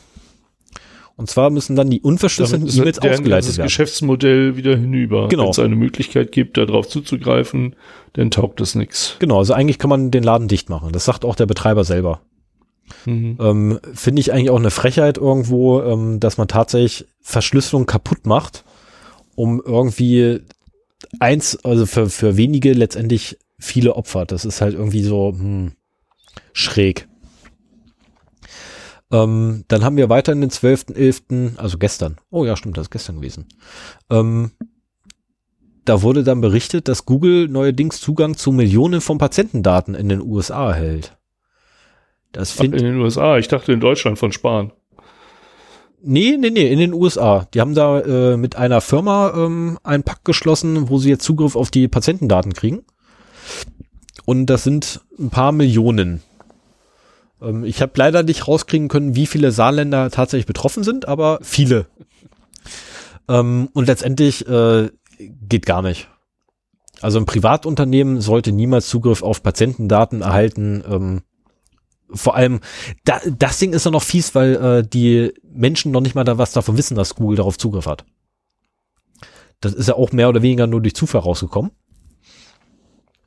Ja, also von daher. Vielleicht hat sich Spanier da inspirieren lassen. Das kann natürlich sein. Das könnte nicht sein, ne? Also ich meine, du kannst dir auch sehr gut vorstellen, dass wenn wenn diese Möglichkeit besteht, dass dann Google in Deutschland auch zusieht, dass es irgendwie Forschung zu Gesundheitsthemen macht, die es rechtfertigt, dass sie in, an diesen Datentopf rankommt. Genau, es wäre dann wahrscheinlich Project One, ne, weil Project Zero ist ja äh, Sicherheit, äh, Sicherheit im, in der IT. Und dann kommt Project One, Sicherheit im Körper. Ähm, genau. So, das war der Google-Witz des Tages. Äh, dann weiter im Text, 12.11.2019. ich hab's doch noch drin mit dem KI. Äh, Algorithmen-TÜV. Deutsches KI-Observatorium soll noch 2019 starten. Wer hat sich das denn überlegt? Ja. Ähm, also an sich ist das gar nicht so verkehrt, die Idee. Äh, was gemacht werden soll, ist, dass äh, Algorithmen darauf geprüft werden sollen, ob sie diskriminieren. Ähm, Finde ich an sich eine gute Idee. Das Blöde ist bloß, KI-Observatorium das Ganze zu nennen, ist falsch, weil ab dem Moment, wo dann so Sachen reinkommen wie Deep Learning oder ähm, Self-Regulatory, äh, äh, nein, Self-Regulating äh, Algorithms oder äh, was es nicht alles für Begriffe dafür gibt, ähm, da hast du gar keine Chance mehr den Algorithmus kannst du gar nicht mehr nachvollziehen. Du kannst auch vorne reinkippen, hinten darauf gucken und das war's. Was dazwischen ja, passiert, genau. hast du keine Ahnung mehr von. Ähm, und du kannst halt im Prinzip so ein bisschen den Reverse engineeren und gucken, was hat welche Auswirkungen. Aber äh, selbst das, das sagt er nicht, wie er funktioniert. Ist, selbst das verrät er aber nicht, wie er funktioniert. Das, das ist richtig. Das ja. ist der Witz Und das daran. will dieses KI-Observatorium aber ergründen, oder? Ja, sie wollen halt ähm, Algorithmen da oder sollen Algorithmen prüfen äh, auf Diskriminierung. Und wenn dem so ist, dann äh, muss natürlich nachgebessert werden, damit diese Diskriminierung rauskommt und vorher werden die nicht zugelassen diese Algorithmen. Ähm, wie genau die das machen wollen, bin ich mir noch nicht so ganz sicher. Ich kann mir allerdings vorstellen, dass es da demnächst wahrscheinlich ein Gesetz für geben wird. Das ich wollte gerade sagen, da gibt es auch noch überhaupt keine Gesetzgebung, Nö. Das, die dazu zwingt. Ne? Nö. Also, also das, das einzig Gute an diesen Algorithmen, sei es nun KI-basiert, Deep Learning-basiert oder auch äh, deterministischer, äh, ist halt, dass damit unter Umständen äh, diese Diskriminierung überhaupt erstmal sichtbar gemacht werden, die es bisher schon gibt. Und da einen Blick drauf zu werfen, ist eine gute Initiative. Also irgendwie zu versuchen, äh, das zu vermeiden, zu verhindern. Ich glaube auch, da muss der Gesetzgeber ran und äh, überhaupt erstmal die Rahmenbedingungen schaffen, dass man jetzt meinetwegen äh, Algorithmen abmahnen kann. Dein Beispiel von weiter vorne äh, mit den beiden mit dem Ehepaar in einem amerikanischen Haushalt, äh, ist da ja auch so ein Punkt. Das sind jetzt Einzelfälle, ne? da kann man sich vielleicht noch drauf zurückziehen. Aber wenn jetzt zum Beispiel eine NGO hingeht und sagt, wir wollen das mal untersuchen, gebt uns doch mal bitte freiwillig eure Daten, damit wir das nachvollziehen können und die dann eine ähm, eine Masse von Informationen haben, die statistisch ausreicht, um da Untersuchungen zu machen, äh, dann hätte man ja die Möglichkeit, äh, daraus Studien zu formen, die dann eben auch äh, eindeutige Ergebnisse haben. Ja. Aber dass dieser, dieses, also deutsches KI-Observatorium, das klingt für mich so, so bürokratisch. Ja, es ist halt typisch deutsch. Da, da hat mal wieder ein Politiker irgendwas erfinden wollen und dachte, er hätte eine gute Idee. So, so klingt das. Ja, also für, für mich auch.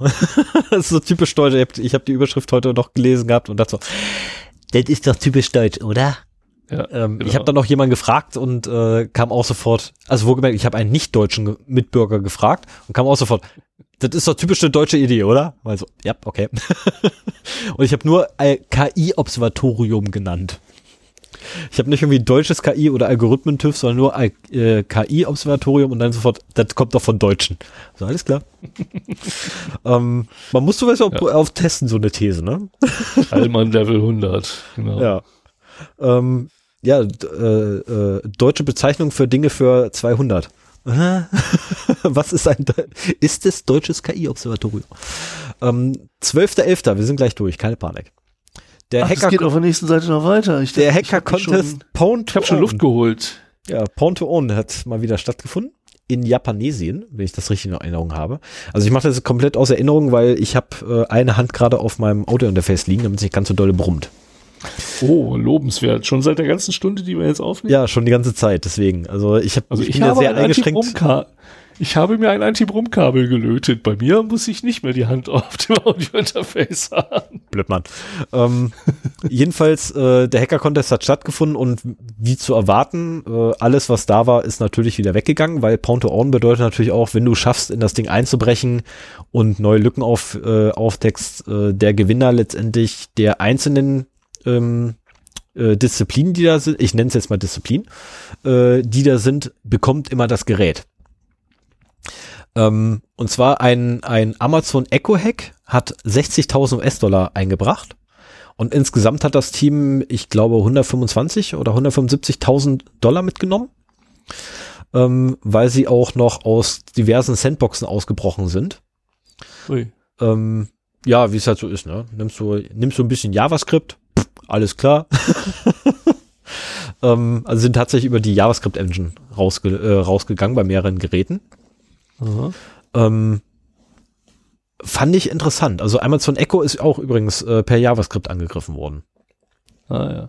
Also Port to Own hat ja dieses Mal überhaupt nicht in den News. Ich habe da auch immer drüber weggelesen. Ähm, da wird ja einiges gefunden, so an, ja. an Schwachstellen. Also gibt's auch wieder neue, neue äh, Sicherheitslücken, die eingereicht wurden und CVEs sind auch bereits da, etc.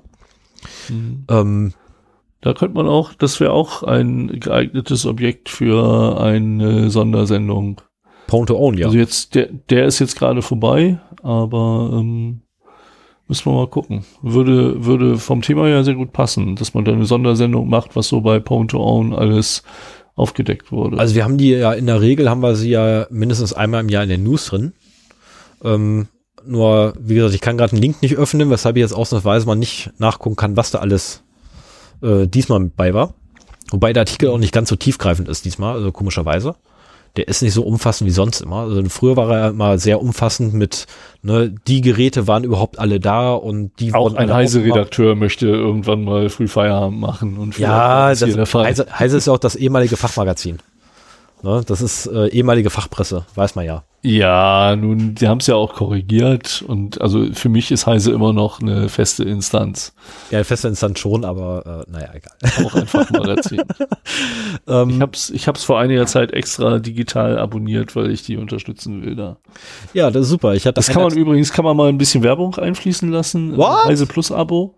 Heise Plus Abo kostet 10 Euro im Monat und äh, man hat halt keine Zeitschrift, auch keine digitale Zeitschriftenausgabe, aber man kann halt auf heise.de alle Artikel lesen aus der aktuellen äh, CT und auch noch anderen. Also äh, ich weiß jetzt gar nicht, welche da alle drin sind, aber das Angebot ist echt gut und für einen Zehner im Monat äh, kann man da echt mal zuschlagen und das habe ich halt vor einiger Zeit gemacht. Ähm, ich merke, dass ich trotzdem zu wenig da lese, als dass es den Zehner wirklich wert wäre. Aber ich gucke mir halt auch sehr gerne den CT-Uplink an, den, den Podcast, den sie da haben, oder höre den unterwegs. Der ist kostenlos. Und äh, die, ja, aber genau deswegen dachte ich mir, ich schmeiß den einfach mal äh, monatlich was in den Hut. äh, damit die, die leben ja schließlich auch davon und äh, das durch den Podcast lernst du die auch so ein bisschen kennen und mögen. Und äh, ich finde, das ist ein sehr schönes Angebot, das die da machen, äh, wo man durchaus mal zuschlagen kann. Ja, okay, mache ich nochmal schnell weiter. Ich habe nämlich nur noch zwei mhm. Stück. Äh, auch nochmal von gestern, ähm, Deepfakes. Wer es noch nicht kennt, ähm, per äh, äh, ja, antrainierten Algorithmen oder trainierten Algorithmen werden äh, Bilder und Videos verändert.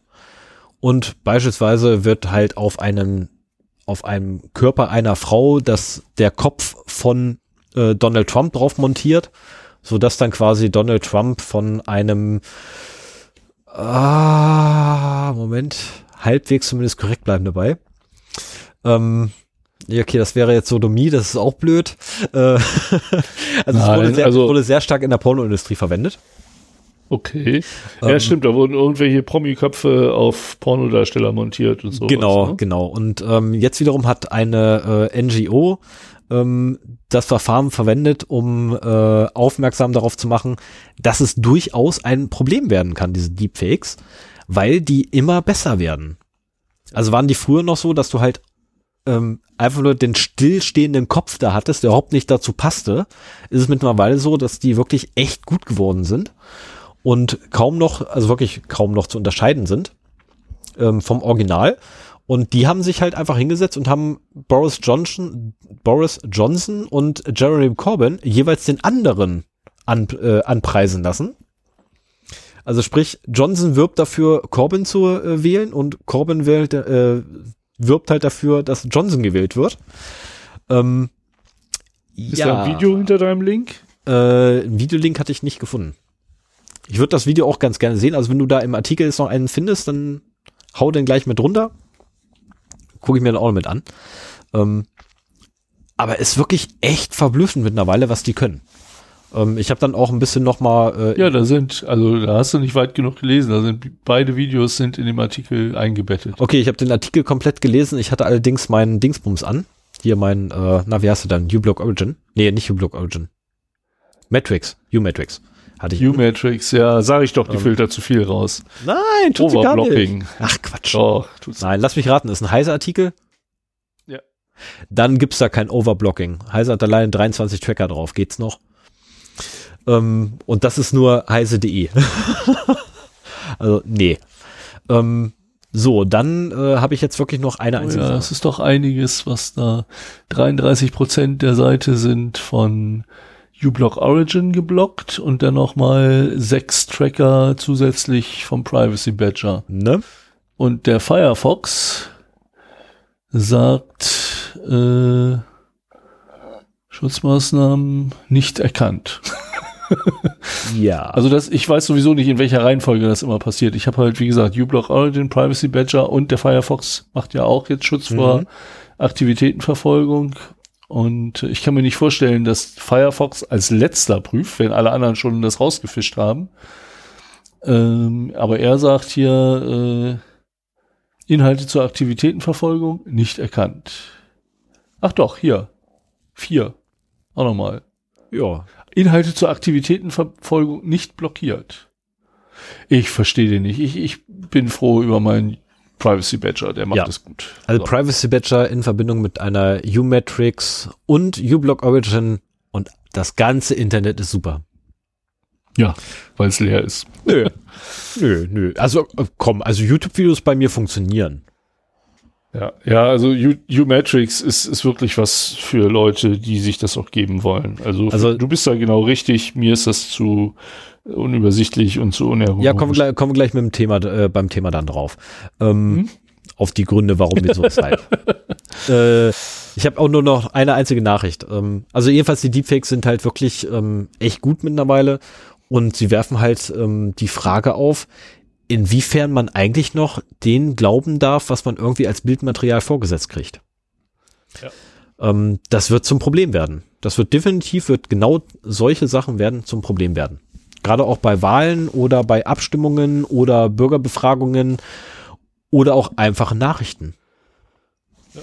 wird das zum Problem werden. Ich meine, letztendlich ähm, die Technologie dafür oder der, der, äh, die Ressourcen, die man dafür braucht, die sind nicht groß. Das könnte theoretisch, könnte jeder von, auch von unseren Hörern, bei sich zu Hause wahrscheinlich mit einem hauseigenen Computersystem, was irgendwie vorhanden ist, stationär, solche Videos erstellen. Dauert ein bisschen, ja, aber könnte man theoretisch erstellen. Und auf einmal ist der Nachbar halt irgendwie ähm, pädophil, weil man ihn halt in ein Video da reingeklickt hat. Ähm, also gibt's echt böse Sachen. Wobei auf der anderen Seite, wenn man das dann macht, dann macht man sich selber wieder strafbar, weil man äh, kinderpornografische Material. Egal.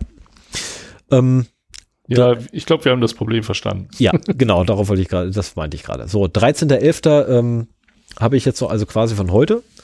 Und zwar kann man aus äh, diversen TPM, TPM-Chips ähm, von Intel und ich habe vergessen, welches der zweite Anbieter ist, ähm, die Schlüssel auslesen oder beziehungsweise extrahieren.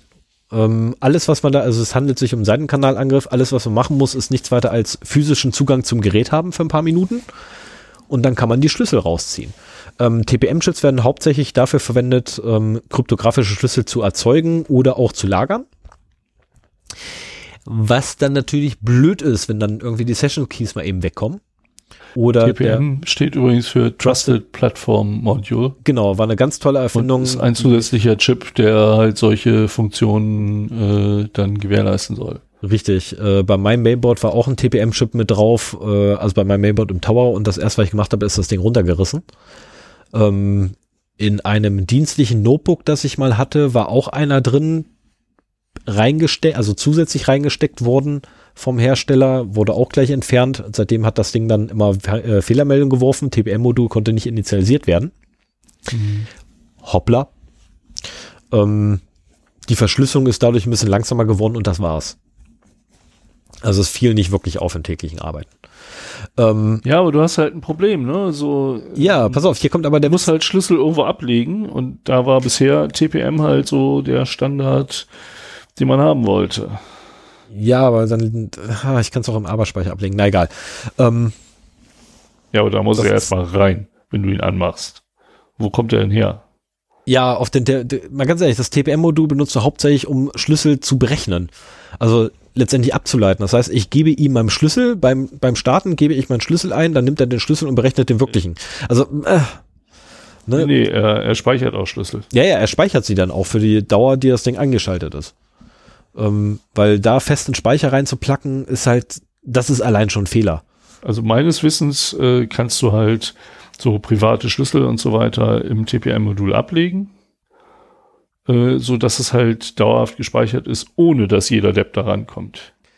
Ja, und, und das wäre der ist, Sinn des Ganzen. Genau. Alles andere kannst du auch so machen. Aber letzteres ist halt jetzt gerade wieder einmal ähm, widerlegt worden, weil es kommt jeder Depp dran ran. Anscheinend, ähm, ja. Ne? Finde ich so, und ähm, das Interessante dabei ist halt, dass äh, natürlich diese TPM-Module ebenfalls natürlich zertifiziert waren. Sie wiesen Zertifizierung auf, und zwar nach, äh, nach FIPS, und zwar die 142 und EAL 4 Plus. Ähm, das sind ziemlich hohe Prüfungen, die da durchlaufen werden müssen, und äh, solche Sachen hätten dort eigentlich gefunden werden müssen. Aber wie so oft Zertifizierungen sind halt auch nur Papier. Das ist ähm, ja und also mein Prinzip in der Security ist mittlerweile sowieso schon, man muss bei allen Komponenten davon ausgehen, dass sie unter Umständen äh, gebrochen werden. Und äh, also einfache Sicherheit reicht einfach nicht. Genau. Also einfache Sicherheit sowieso nicht. Äh, ja, mein, mein Standardspruch in dem Zusammenhang ist immer 100% existieren nicht. Ähm, Sprich, ja, ist was anderes. Und es ist einfach so, wenn du, wenn du irgendwie ein Stück Hardware hast oder ein, ein Stück Software, welches einen gewissen Grad an Komplexität aufweist, dann musst du einfach davon ausgehen, dass da eine Sicherheitslücke drin ist. Und gerade so ein TPM-Modul ist halt nicht trivial. Ne, ich meine, klar, wenn ich so eine, so eine Brückenschaltung habe, ähm, die wird relativ sicher sein. Wenn ich allerdings äh, so ein TPM-Modul habe mit ein paar hunderttausend äh, Transistoren, die da irgendwie zusammenklatschen, das ist schon fehleranfällig. Also die Fehleranfälligkeit ist höher oder das Risiko ist zumindest höher. Ähm, und von daher ist mein persönliches Herangehen immer grundsätzlich an Hardware wie auch an Software. Mit steigender Komplexität steigt einfach auch das Risiko. So. Womit ich jetzt aber auch komplett durch wäre. Ja, dann machen wir eine Marke. Ja, Moment, Moment. Ich muss da rüberklicken. Ich, also mit einer Hand ist es echt scheiße. Es wird Zeit, dass jetzt Wir zusammen. hören Stefan wieder beim. Ja, es tut mir auch furchtbar leid Sätze zu. dafür, aber das, das ist halt so. Also du darfst jetzt auch, ich habe jetzt, äh, ich schreibe jetzt einfach nur Thema rein und schreibe das Thema nachher da rein. Weil, nee, also mit einer Hand tippen ist kacke. Ja, stimmt. Ach so, weil du immer noch deine Hand. am- Ja, ich habe mal, ich habe meine rechte, eingeschlafen? meine rechte Hand ist blockiert. Nee, ich bewege sie ab und zu auf auch noch die Ding. rechte Hand am Audiointerface. Das ist Ja, ätzend. das, das warum macht ja das Problem. warum setzt dich nicht auf meinen Platz und hast du links? Kannst du wenigstens die Maus spät. mit der richtigen Hand bewegen. Ja, jetzt ist Beim Starten der Aufnahme, also als die Aufnahme schon lief, ist mir das erst eingefallen. Wie das ja manchmal gut, so dann ist. musst du jetzt die restlichen zwei Stunden auch noch deinen Finger da dran halten. Yep. Ist halt so. Das ist halt so. Und Sind ja, zum- es sind bis ja zum zwei nächsten Stunden. Mal kannst du ja ein Anti-Brumm-Kabel besorgen. Es sind nur noch zwei Stunden. Also komm, ne? wir haben jetzt eine Genau. Stunde 20 aufgenommen, was bedeutet nur noch zwei Stunden muss ich hier durchhalten. Nee, so lange wird es heute nicht dauern. Ah, mal gucken. Aber ich kann mal überleiten. Genau. Ach, au, Ähm. bevor ich das übrigens vergesse, du musst da noch ein, äh, noch, noch ein Thema-Titel eintragen, weil habe ich gerade erst gesehen, da steht gar keiner. Ja, genau. Mache ich noch. Aber da steht an irgendeiner anderen Stelle, ich glaube, die, äh, die Überschrift von dem Dokument, da steht schon. Okay, dann, dann nehme ich den nachher. Gut. So, das war das. Genau. Jetzt darfst du mit deinem Thema beginnen. Beginne bitte mit deinem thematischen Thema zum Thema der Folge. Ja, gut. Ähm, und zwar haben wir diesmal wieder ein, so ein bisschen so ein Laberthema wie das letzte Mal auch, ähm, wo wir mal ein bisschen was anderes versucht haben, in dem nicht einer einen Vortrag macht, sondern dass wir irgendwie versuchen, zusammen über ein Thema zu reden. Ähm, das war das letzte Mal das Social Engineering, war ein sehr weites Thema, wo uns auch bewusst war, dass wir da halt nicht alles abdecken können oder so. Ähm, da ist uns in den Kommentaren vorgeworfen worden, dass das äh, nicht weder in, informativ noch äh, unterhaltsam war.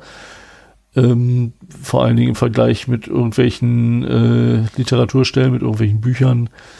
Ähm, fand den Vergleich ein bisschen unfair, weil die Vorbereitungszeit für das eine und das andere extrem unterschiedlich sind.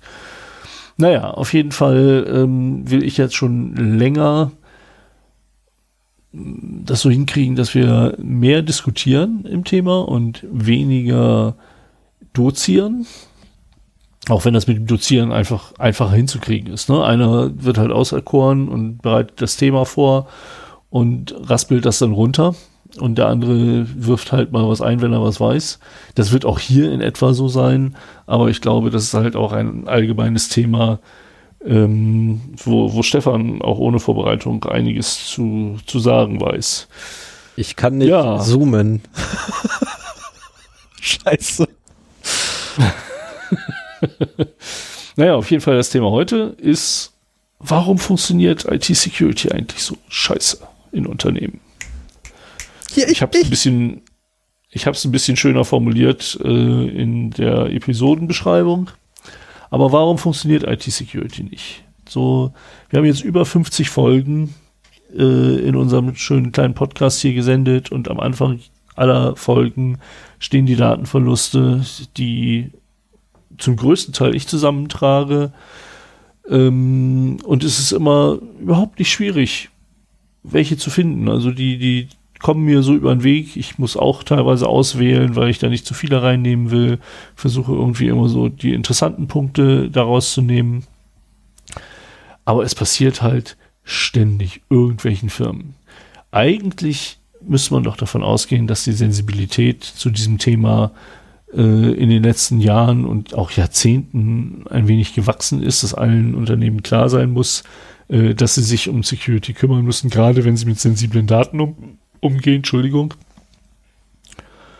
Und trotzdem werden halt immer wieder Unternehmen Opfer von Data Breaches in großer Zahl.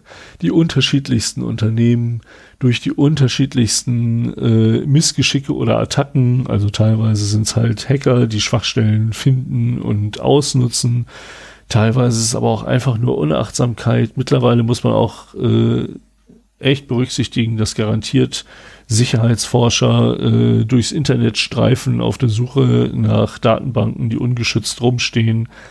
Ähm, trotzdem passiert das immer wieder. Wir haben halt hier diese Dreifaltigkeit. Was waren das noch? MongoDB, Elasticsearch und, ach ja, Amazon S3 Buckets. So, wo, wo man halt immer wieder mal was findet, weil es ungesichert ist. Äh, es gibt Best Practices dazu, die werden halt trotzdem nicht umgesetzt. Und äh, wie kommt das? So, das ist das Thema, über das ich heute mit Stefan so ein bisschen quatschen möchte.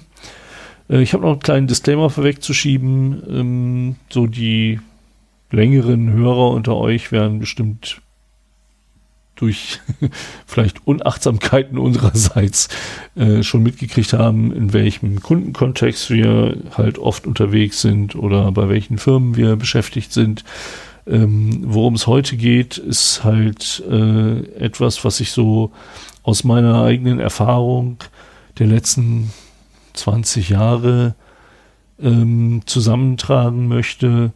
Ähm, das heißt nicht, dass wenn wir hier über irgendwelche Sicherheitslücken oder Fehlverhalten oder sowas lästern, dass jetzt äh, bei einer dieser erwähnten Firmen aufgetreten ist. Also das lässt keine Rückschlüsse zu, was wir jetzt hier erzählen, bei welchem Kunden, bei welchem Arbeitgeber äh, solche Sachen passiert sind. Das sind teilweise auch ähm, Erzählungen von anderen Kollegen mit anderen Firmen. Äh, das ist halt einfach so aus der Erfahrung heraus, habe ich mal versucht, so ein bisschen zusammen zu strukturieren, was so die Probleme sind. Das wird auch nicht allumfassend sein. Ähm, ich würde mich freuen, wenn wir eine konstruktive Diskussion vielleicht danach noch in den Kommentaren haben, wenn ihr Ergänzungen habt, ähm, dass wir da nochmal äh, vielleicht Zusatzinformationen kriegen aus eurer Sicht, wo ihr die großen Probleme seht. Ähm, ja, darum soll es halt gehen. Und deswegen wäre so jetzt meine, meine einleitende Frage zu Stefan, so Stefan, woran liegt denn deiner Meinung nach das Problem mit der IT-Security in Unternehmen? Das ist einfach Menschen. ja, äh, also jetzt alle, alle Mitarbeiter durch Roboter, ihr habt keine Sicherheitsprobleme mehr. Schön. Dann Nein, Quatsch. Die, die Folge 52. naja, aber ein, ein sehr großer Teil hat damit auf jeden Fall zu tun. Ja. Also letztlich Menschen, Menschen programmieren, Menschen ähm, bauen, Menschen konstruieren, äh, Menschen gehen rein, Menschen brechen, äh, brechen ein, äh, Menschen schleppen Sachen raus. Ähm, aber es wäre natürlich viel zu einfach zu sagen, Faktor Mensch ist das alleinige Problem. Ähm, nein, ist er nicht. Ähm, wobei Aspekte. Aber spielt schon bei vielen Sachen rein, ja. Ja, aber Aspekte vom, vom Menschen ähm, spielen da definitiv mit rein. Äh, auch äh, nehmen wir mal die Psyche eines, oder ich nenne es jetzt einfach mal die Psyche eines Menschen, ähm, die da mit reinspielt. Ähm, weil du ja so Ursachen hast wie äh, es ist halt bequem. Es ist bequemer, eine, Sa eine Sache auf, mit Methode A zu machen, anstatt die sichere Methode B zu nehmen. Ähm, bestes, Be äh, bestes Beispiel dafür ist ja, ne, ich nehme meine, mein Telefon in die Hand und drücke dort in einer App des Anbieters, äh, des Herstellers meines Autos, drücke ich auf den Knopf und mein Auto draus macht die Klimaanlage an, um schon mal zu enteisen ähm, also Stand, Standheizung, Entschuldigung, nicht die Klimaanlage, Standheizung wird angemacht. Ähm, ist natürlich einfacher, als aufzustehen, an Schlüsselbord zu gehen, die Fernbedienung für die Standheizung zu nehmen, ans Fenster zu gehen, drauf zu drücken, zu kontrollieren, funktioniert das jetzt, funktioniert das nicht, und dann wieder wegzuhängen. Ähm, aber ist ein zusätzlicher Vektor. Genau, aber es spielt halt sehr viel ähm, auch mit rein, dass einfach auch Bequemlichkeit damit das Problem ist. Ja, ja. Ne? Oder du hast ein Themengebiet schon, schon vorweggenommen im Prinzip. Äh, ja, hast du. Äh, sorry, ich, ich, ich, ich, ich habe ein Problem mit Zoom. Ich kann nicht sehen, was wo du hin willst. Na gut, dann lass dich leiten. Ähm, auf jeden Fall, ich glaube, wenn du einen durchschnittlichen Mitarbeiter irgendwie fragst, so, was sind denn die Sachen, die, die, die Adjektive, die du mit Informationssicherheit, mit IT-Security ähm, verbindest, dann wirst du hören, es ist lästig, es ist teuer, es ist unnötig, denn wer will uns schon irgendwas antun? Und es ist kompliziert. Vorletztes habe ich tatsächlich so einmal in meinem Leben von einem Admin gehört. Von einem Admin sogar? Ja. Okay. Wer ja, will, wer will uns denn schon angreifen? Genau. Meine Antwort Und- war ich. Das fand er nicht witzig. Ich habe daraufhin auch gleich ähm, Die mit Kündigung der, bekommen. nee, nee, nee, nee, nee, ich war nicht angestellt beim Unternehmen, also von daher, aber ich durfte mit dem Geschäftsführer reden. Ui. Ähm, was ja witzig war, weil ich kannte den gar nicht. Ich bin dutzendmal bei der Kaffeemaschine über den Weg gelaufen. Ich habe keine Ahnung gehabt, wer das war. Und dann war es halt irgendwie doch der Geschäftsführer.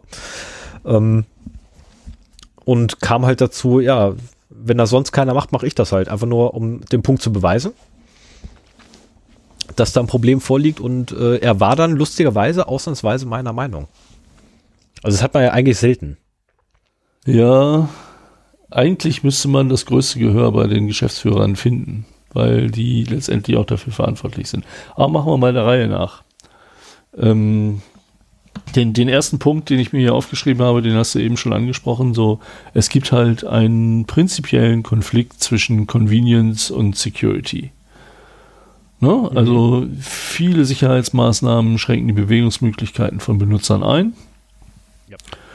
Dazu kommt, dass äh, wenn diese Einschränkungen irgendwie zu groß werden, dann werden sie umgangen. So, ich habe ein, ein sehr schönes Beispiel. äh, Das ist jetzt nicht unbedingt Security, das wäre mehr Datenschutz. Äh, ich weiß gar nicht, ob ich das hier schon mal erwähnt habe. Doch, ich habe dir, glaube ich, einen geschenkt, ne? Ich weiß es gar nicht mehr. Der Mauswiggler. Sagt dir das was? Hast du einen? Name sagt mir jetzt was. Ich erzähl mal weiter. Ich überlege währenddessen, ob ich und wenn ja, wo. Ich, ich weiß gar nicht, oder habe ich mir nur einen gekauft, verdammt.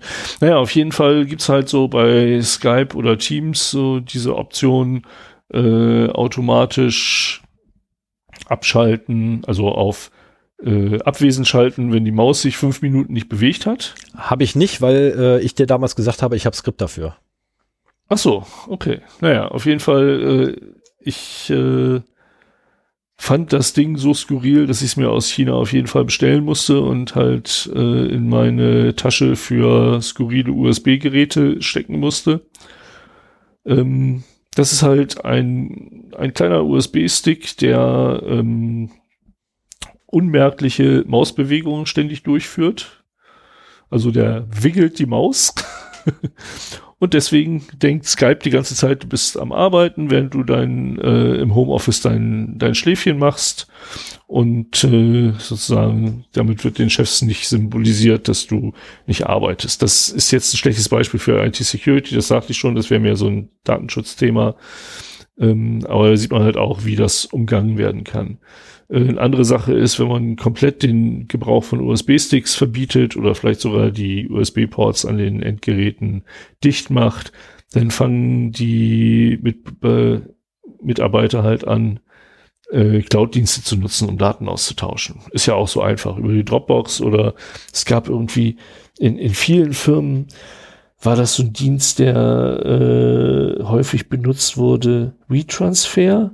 Ich glaube ja ähm, wo du quasi nur eine Datei hochlädst und dann kriegst du einen Link zurück und den schickst du halt deinem Ansprechpartner und äh, der kann sich das da mit dem Link, den sonst niemand kennt, äh, runterladen. Kennt ihr nicht der Dass du Anbieter? da unter um, was? Kennt ihr nicht der Anbieter den Link?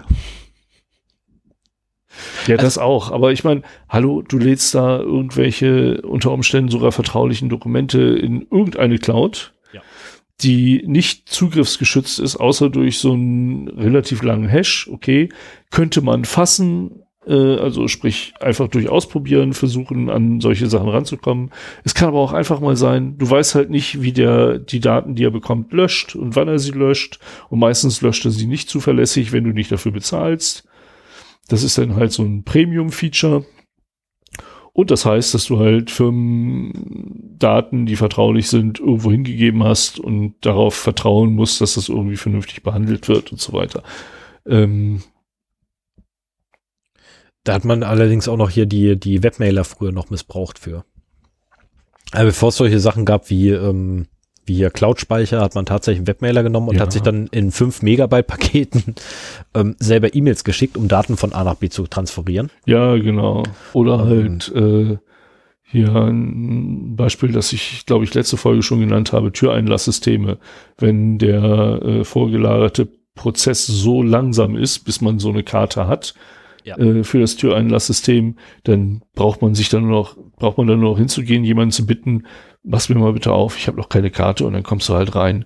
Und dann brauchst du doch kein Türeinlasssystem, wenn das so einfach ist. Also ähm, wenn die Mitarbeiter denn da gegängelt werden durch äh, längliche Prozesse, die nicht funktionieren, dann ist auch die ganze Sicherheitsmaßnahme einfach hinfällig, absolut. Und deswegen, ähm, ja, ich das ist sogar noch, noch eine Steigerung von quasi diesem Konflikt Convenience und Security, ähm, weil das da gar nicht mal so sehr um, um Convenience geht, äh, beziehungsweise naja, die um Umgehung halt von zu großen Unbequemlichkeiten, die da aufgebürdet werden. Das, das kommt aber schon durchaus mit der Convenience klar, ne? Ähm, weil du hast ja, ähm, Convenience selber ist ja eigentlich die äh, Bequemlichkeit. Und die ist ja eingeschränkt dadurch. Mein bestes Beispiel ist ja, wenn du bei uns in, äh, in unserem ehemaligen gemeinsamen Unternehmen äh, zur Kaffeemaschine gelaufen bist, bist du in der Regel an den Toiletten vorbeigegangen, weil nämlich der Schließer an der Tür zur Küche hin grundsätzlich offen stand. Obwohl da natürlich der Zettel an der Tür hängt, dass wenn die ab, äh, wenn die Etage leer ist, also sprich die, die Management-Ebene nicht da ist, dass dann gefälligst dieser Schließer aufgeschlossen sein soll. Und nicht hier, ne, dieses, dieses. Das hat also, aber auch meistens funktioniert. Also wenn da wirklich niemand da war, dann war es auch abgeschlossen. Ich bin immer derjenige, Außerdem, der, ich bin immer derjenige, der das Ding zumacht. Ah ja. Das ist um, also so viel, so viel dazu. Also es funktioniert. Nee, aber ich habe das auch schon mache. erlebt, auch wenn du nicht da warst. Dass das, also das hat zumindest ganz gut funktioniert. Also ab und zu funktioniert's, ab und zu halt nicht. Ähm, und mittlerweile äh, gibt es auch wieder mal so, oder habe ich mal wieder so Fälle erlebt, wo dann einfach gehst an der Haustür ran, steht der Haustür offen. Wo ich mir auch denke, so, wie kann das denn bitte sein? Ähm, Auf passiert. jeden Fall ist für mich an der Stelle ganz wichtig, dass man halt Security immer ausgewogen installiert. Also, dass man sich wirklich Gedanken macht, wie kann man das machen, äh, dass man nicht irgendwie äh, Sicherheitsmaßnahmen einfach überstülpt. Hier, das müsst ihr jetzt machen. Und äh, ja, im Endeffekt nichts damit erreicht oder nur seine Mitarbeiter gängelt, obwohl die Maßnahme wirkungslos ist sondern dass man halt wirklich sich Gedanken macht, gerade und gerade in kleinen Firmen finde ich das auch wichtig. In größeren Firmen sind die Mitarbeiter vielleicht gewohnt, unsinnige äh, Anweisungen zu befolgen. Aber ähm, so auch in dem Umfeld, in dem wir viel mit Arbeitgebern unterwegs sind, so Unternehmen bis 200 Leute oder sowas, ähm, da finde ich das wichtig, dass man das halt begründet und ausgewogen gestaltet und lieber ein bisschen zurücksteckt bei Security, aber dann auch sich sicher ist, dass, dass das halt wirklich funktioniert. Ja, aber da sprichst du gerade was an, gerade dieses, dieses, ne, dass es auch wirklich funktioniert. Das ist ja etwas, was ähm, ein allgemeines Problem darstellt in der Argumentation. Weil du ja den Fall hast, dass du ähm, Sicherheitsmaßnahmen oder den, den, den Erfolg von Sicherheitsmaßnahmen so per se nicht nachweisen kannst. Na, weil meine Balkontür zum Beispiel kann ich abschließen erhöht das. Du kannst aber den Misserfolg von Maßnahmen. Genau. Äh, ne? Richtig. Das ist, das ist genau das, worauf ich gerade hin will. Ne? Also ob ich das Ding abschließe oder nicht, solange keiner einbricht, habe ich keine Ahnung, ob es funktioniert hat oder nicht. Ja. Und erst wenn einer. Aber wenn du siehst, dass etwas offensichtlich nicht funktioniert, dann musst du auf jeden Fall nachbessern. Dann ist definitiv Handlungsbedarf da, ja, keine Frage. Ähm, aber dafür muss es halt erstmal sein, dass es halt nicht funktioniert. Das ist halt so dieses, dieses ewige ähm, Dilemma halt, in dem man gerade in der Sicherheit steckt oder auch im Datenschutz hast du dasselbe Problem.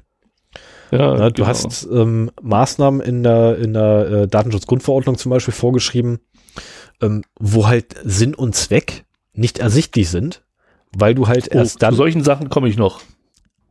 Oh, okay. Sorry. Entschuldige, äh, wenn ich dich da unterbreche, aber äh, das, okay, dann, das war halt auch noch ein Thema. Okay, sorry, dann, dann schweige ich einfach und höre dir weiter zu.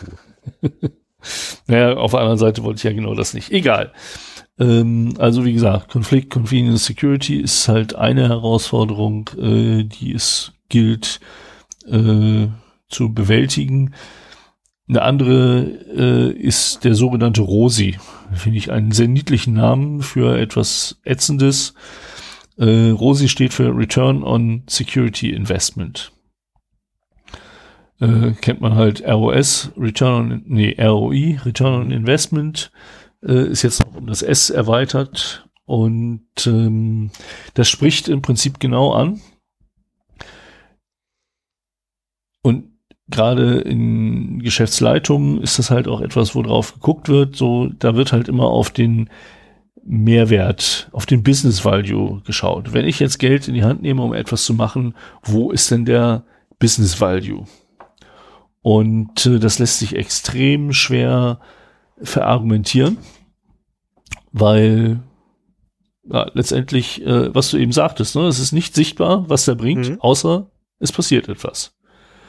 Das ist nicht in allen Fällen so. Ich glaube, gerade so im Bereich von ähm, von Incident Detection äh, und und äh, von von Seams kann man halt schon ein bisschen argumentieren, weil man da eben auch Angriffe von außen sieht, ähm, wie sinnvoll das ist, quasi. Aber auch da ist es ja, auch wenn es vielleicht missglückte Angriffe sind, immer noch ähm, etwas, so, das erstmal passieren muss, bevor man da irgendwie mit argumentieren kann. Also prinzipiell so die Betrachtung Security ähm, unter diesem Business Value Aspekt ähm, macht extrem viel in der Sicherheit kaputt. Ich finde, man, man muss sich da irgendwie, man muss sich halt ein Budget setzen, das man für sinnvoll hält. Und das ist einfach Invest. Punkt. Das, das braucht man und dann können die Sicherheitsfachleute vielleicht zusehen, dass sie mit dem Budget irgendwie das Sinnvollste machen oder sagen, das reicht überhaupt nicht, da brauchen wir die dreifache Menge. Also, dass, dass man halt auch da irgendwie einen Dialog anstößt ähm, und auch letztendlich die Security-Abteilung dazu zwingt, äh, schon zu begründen, warum es gebraucht wird, aber nicht finanziell zu begründen. Mhm. Ja, also mit, mit solchen äh, Geschichten kann man meiner Meinung nach nicht arbeiten. Man könnte sich überlegen, äh, dass man halt eine Risikoanalyse macht und basierend auf diesem Risiko äh, dann eben Maßnahmen umsetzt, äh, und, und die einzelnen Maßnahmen dann eben mit einem Kostenfaktor versieht, um dann eben zu zeigen, okay, wir haben dieses und dieses und dieses Risiko minimiert äh, und das hat halt so und so viel Geld gekostet im Nachhinein und dass man dann da einen Erfahrungswert aufbaut, um ein bestimmtes Security-Budget eben bereitzustellen. Das sind je nach äh, Größe des Unternehmens, Entschuldigung, ein paar, ähm, einer oder mehrere Leute, ähm, ein paar Produkte, ein paar Schulungsmaßnahmen, was auch immer da benötigt wird. Und ähm, dann eben auch das unter Umständen halt auch über einige Budgetjahre zu strecken. Also ich bin eh kein Freund davon, da komme ich später noch dazu, alles auf einmal zu machen, sondern ich finde, sowas muss halt langsam aufgebaut werden. Es muss eine äh, die, die Denke dafür muss geschaffen werden im ganzen Unternehmen. Und da macht es keinen Sinn, jetzt äh, einen Maßnahmenkatalog überzustülpen und keiner weiß, warum das ist. Und äh, das kostet dann natürlich auch in dem Moment richtig viel Geld. So, nächster Punkt. Komplexität. Oh ja, mein Lieblingspunkt. Das ist, ja. da, da, da sprichst du mir aus dem Herzen, wenn du das gerade sagst, dass Komplexität ein Problem ist. Ja, und zwar auf, auf verschiedenen Ebenen. Ja. Also Komplexität der Systeme, Komplexität der Angriffe und Komplexität der Arbeitswelt allgemein. Habe ich mir hier so aufgeschrieben. Ähm, die Systeme werden immer umfangreicher. Ja, ich würde sogar noch eine Stufe niedriger gehen als Systeme und tatsächlich auf die Anwendung selber gehen. Weil auch die werden immer komplexer. Ich meine, allein, alleine nur unser Betriebssystem Mhm. Oder um ähm, ein wirklich überzogen krasses Beispiel zu bringen, äh, Frameworks, auf denen die Software aufsetzt. Genau. Ähm, also weil, quasi die Entwicklung noch als zusätzliches Thema. Genau, ne, weil wenn du beispielsweise dir Linux anguckst, Linux äh, hat, ich glaube, 3000 Syscalls, die sie kennen, behaupte ich jetzt mal. Ähm, nee, stimmt gar nicht, die sind im 100er Bereich. Linux, kennt äh, 300 Syscalls, glaube ich, ungefähr. oh, damit nagelt mich nicht fest, aber es ist ein 100er Bereich, es ist ein niedriger 100er Bereich an Syscalls. Ähm, Microsoft Windows kann aufgrund von .NET über 2000 Syscalls. Ähm, das ist ein Grad der Komplexität, der so ziemlich jedes Fassungsvermögen übersteigert, äh, übersteigt. Also ich Mhm. glaube, ich kenne keinen Menschen auf diesem Planeten, nein, ist verkehrt, ich wette sogar, dass kein Mensch auf dem Planeten kennt, der alle Syscalls von .NET kennt. Das ist, ähm, und .NET ist genau die Programmier- oder das Programmierframework, was man halt unter Windows benutzt. Ähm, das ist äh, nicht mehr handelbar. Also die, Ja, auch, also ich, ich weiß ja nicht, ob du das unter Entwicklung, Anwendungsentwicklung siehst oder schon Systeme. SAP ist halt auch so ein, so ein Moloch zum Beispiel, ne? ja, SAP, SAP ist ja historisch gewachsen. Ne, das wurde ja, erst so aber riesengroß. genau, das ist ja auch einer Und- der Punkte. und es Es wird, halt nicht, überall noch was dran geklöppelt. genau, und es wird halt nicht entschlackt. Ne? Also anders als, ähm, also Microsoft hat da versucht ja zu entsch oder hat versucht zu entschlacken und haben ja auch entschlackt, indem sie anfangs erst die 16-Bit-Infrastruktur oder den Support für 16-Bit-Systeme weggeworfen haben. Ähm, dann haben sie jetzt ja äh, den, den äh, Support für äh, hier den, den äh, Download-Support für XP unter vor weggeschmissen. Mhm. Was ja auch völlig okay ist. Um Gottes Willen, das muss man auch ab und zu mal machen, aber meiner Meinung nach sind sie nicht konsequent genug. Die hätten viel mehr abschneiden müssen. Ähm, mit Windows 10. Gut, wobei Windows 10 selber ein Problem darstellt, aber äh, da komme ich hoffentlich nächste Folge mal drauf. Da muss ich mich noch ein Oh. bisschen durcharbeiten. Oh. Ähm, und das ist, äh, da hast du halt genau den Punkt halt, ne? du hast halt Systeme, die du einfach nicht mehr von der Komplexität her fassen kannst. Ja. Und da hast du äh, selbst, selbst die, die Anwendungen heutzutage, die installiert sind und im Hintergrund laufen, auf unseren Rechnern, auf unser, also bei meinem Server ist tatsächlich die einz, der einzige Rechner, den ich habe, wo ich ganz genau weiß, welcher Prozess wo läuft, ist mein Server. Weil das Ding habe ich von Hand gebaut. Mhm. Mittlerweile. Ähm, der Rest, ich habe keine Ahnung. Ich habe keinen blassen Schimmer, welche Prozesse alles bei meinem Notebook im Hintergrund laufen. Bei meinem Tower kann ich es dir nicht sagen. Da sind auch zigtausend Prozesse am Rennen und ich kann dir nicht sagen, was sie machen. Ja. Ähm, keinen blassen Schimmer kannst du einfach nicht mehr überblicken.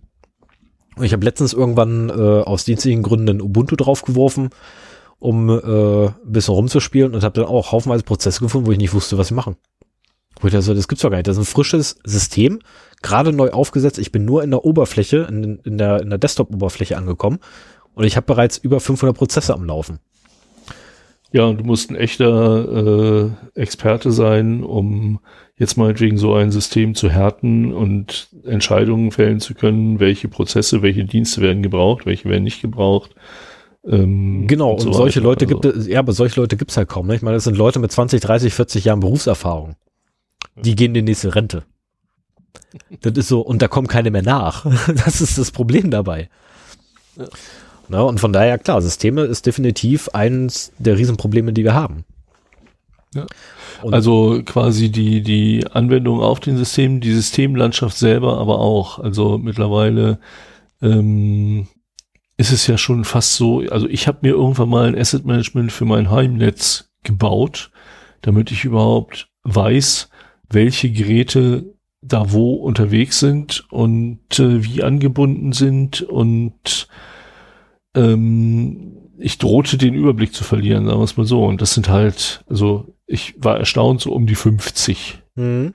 ne, wenn man so alles mit reinrechnet, was, was so da ist.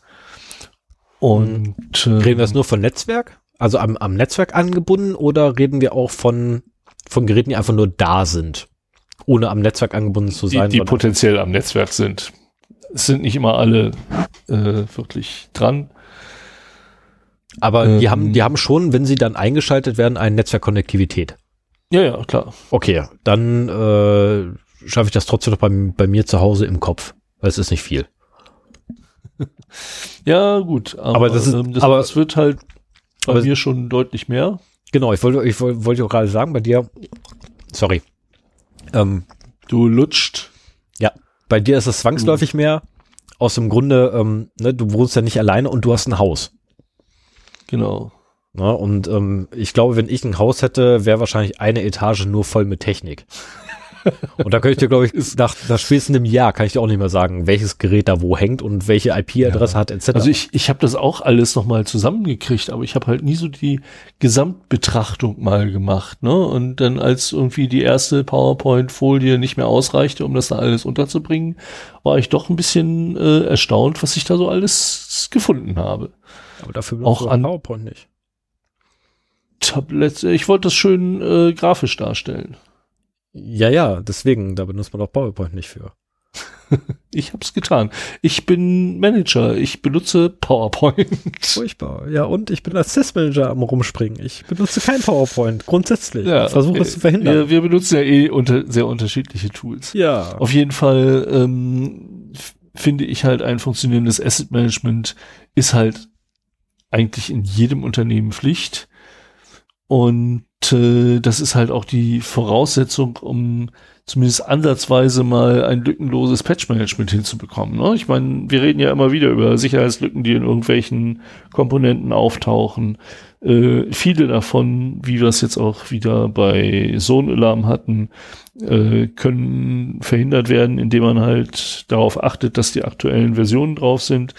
Aber wenn man halt irgendwelche wild gewordenen Raspis überall in seinem Firmennetzwerk äh, drin hat und sich niemand darum kümmert, dass die mal äh, aktualisiert werden, dann sind das halt auch Einfallstore. Ne? Raspberry Pis gehören nicht in Firmennetzwerke. Sind aber oft genug drin. Sie gehören schon da nicht viele in. gefunden. Sie gehören da nicht in. Ende. Ja, ich habe auch schon ein paar. Schon viele hab, gefunden. Ja, ich habe mittlerweile ein halbes Dutzend aus Netzwerken entfernt. Sie gehören da nicht hin. Ja, aber das können ja auch andere äh, Geräte sein. Auf jeden Fall, Komplexität geht auch weiter bei den Angriffen. Auch die sind äh, komplexer geworden.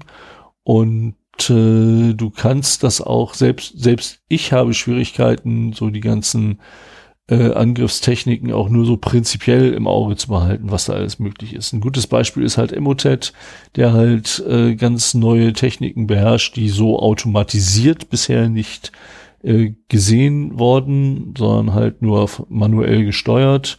So äh, dieses Outlook Harvesting zum Beispiel. Und ähm, im Prinzip brauchst du halt wirklich geschultes Personal dafür, um überhaupt da den, den Überblick zu behalten. Wenn du da jemanden hast, der halt so nebenbei und du bist jetzt noch Informationssicherheitsbeauftragter, der hat überhaupt keine Chance, da irgendwie äh, so halbwegs noch äh, mit drin zu bleiben. Und was mir vor allen Dingen aufstößt, die Arbeitswelt ist halt deutlich komplexer geworden. Ich merke das immer, wenn ich mit meiner Mutter telefoniere.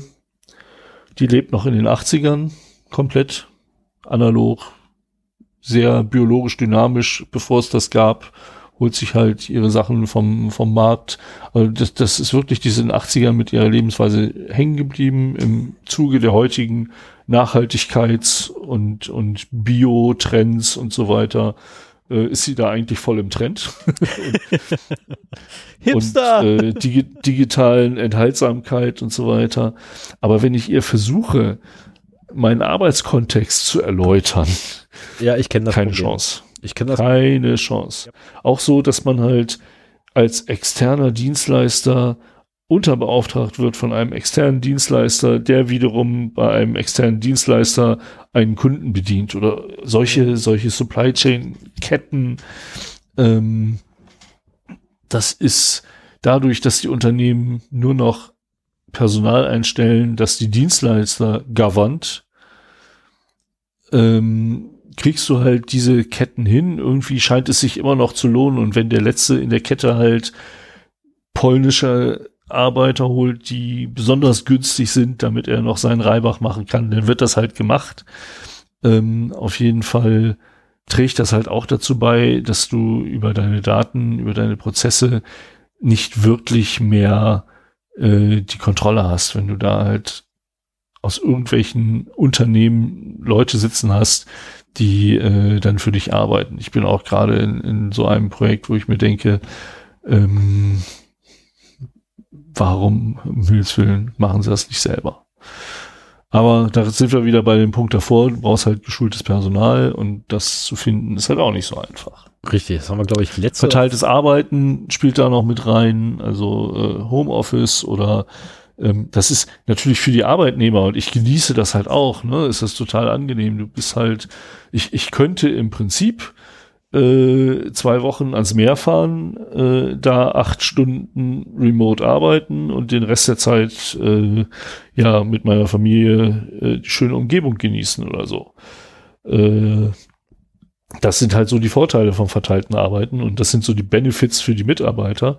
Aber für die IT-Security ist das halt äh, eine, eine Stufe schwieriger. Bring your own device. Ich weiß nicht, Willen.